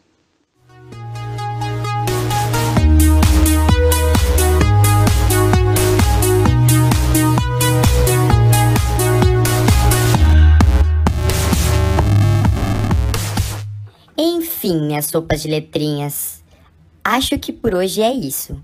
Até eu, que adoro falar, acho que já falamos demais hoje. Ainda assim, eu acho que o que a gente falou é insuficiente e sugiro muito que vocês procurem mais informações sobre os conceitos, autores e reflexões que a gente trouxe aqui nesse episódio. Pessoal, a gente sempre deixa na descrição os links e artigos que a gente usou para poder falar o que a gente falou. Afinal, as nossas informações são pautadas na ciência e não do nada. Então, façam como ET e busquem conhecimento. Tchau, tchau. Beijos, pessoal. A gente está em todos os agregadores de podcast, também temos uma lista de transmissão pelo WhatsApp e também a gente está no Instagram como arroba. E vale lembrar que esse podcast tem o apoio da ProEx, Pró-Reitoria de Extensão Universitária da Unesp e da Vice-Diretoria da FAAC, além das parcerias com o Grupo de Pesquisa Transgressões, Corporalidades, Gêneros, Sexualidades e Mídias Contemporâneas e o Grupo de Estudos e Pesquisas Subjetividades e Instituições em Dobras, um grupo que integra docentes e discentes da UERJ, da UFRJ e IFRJ.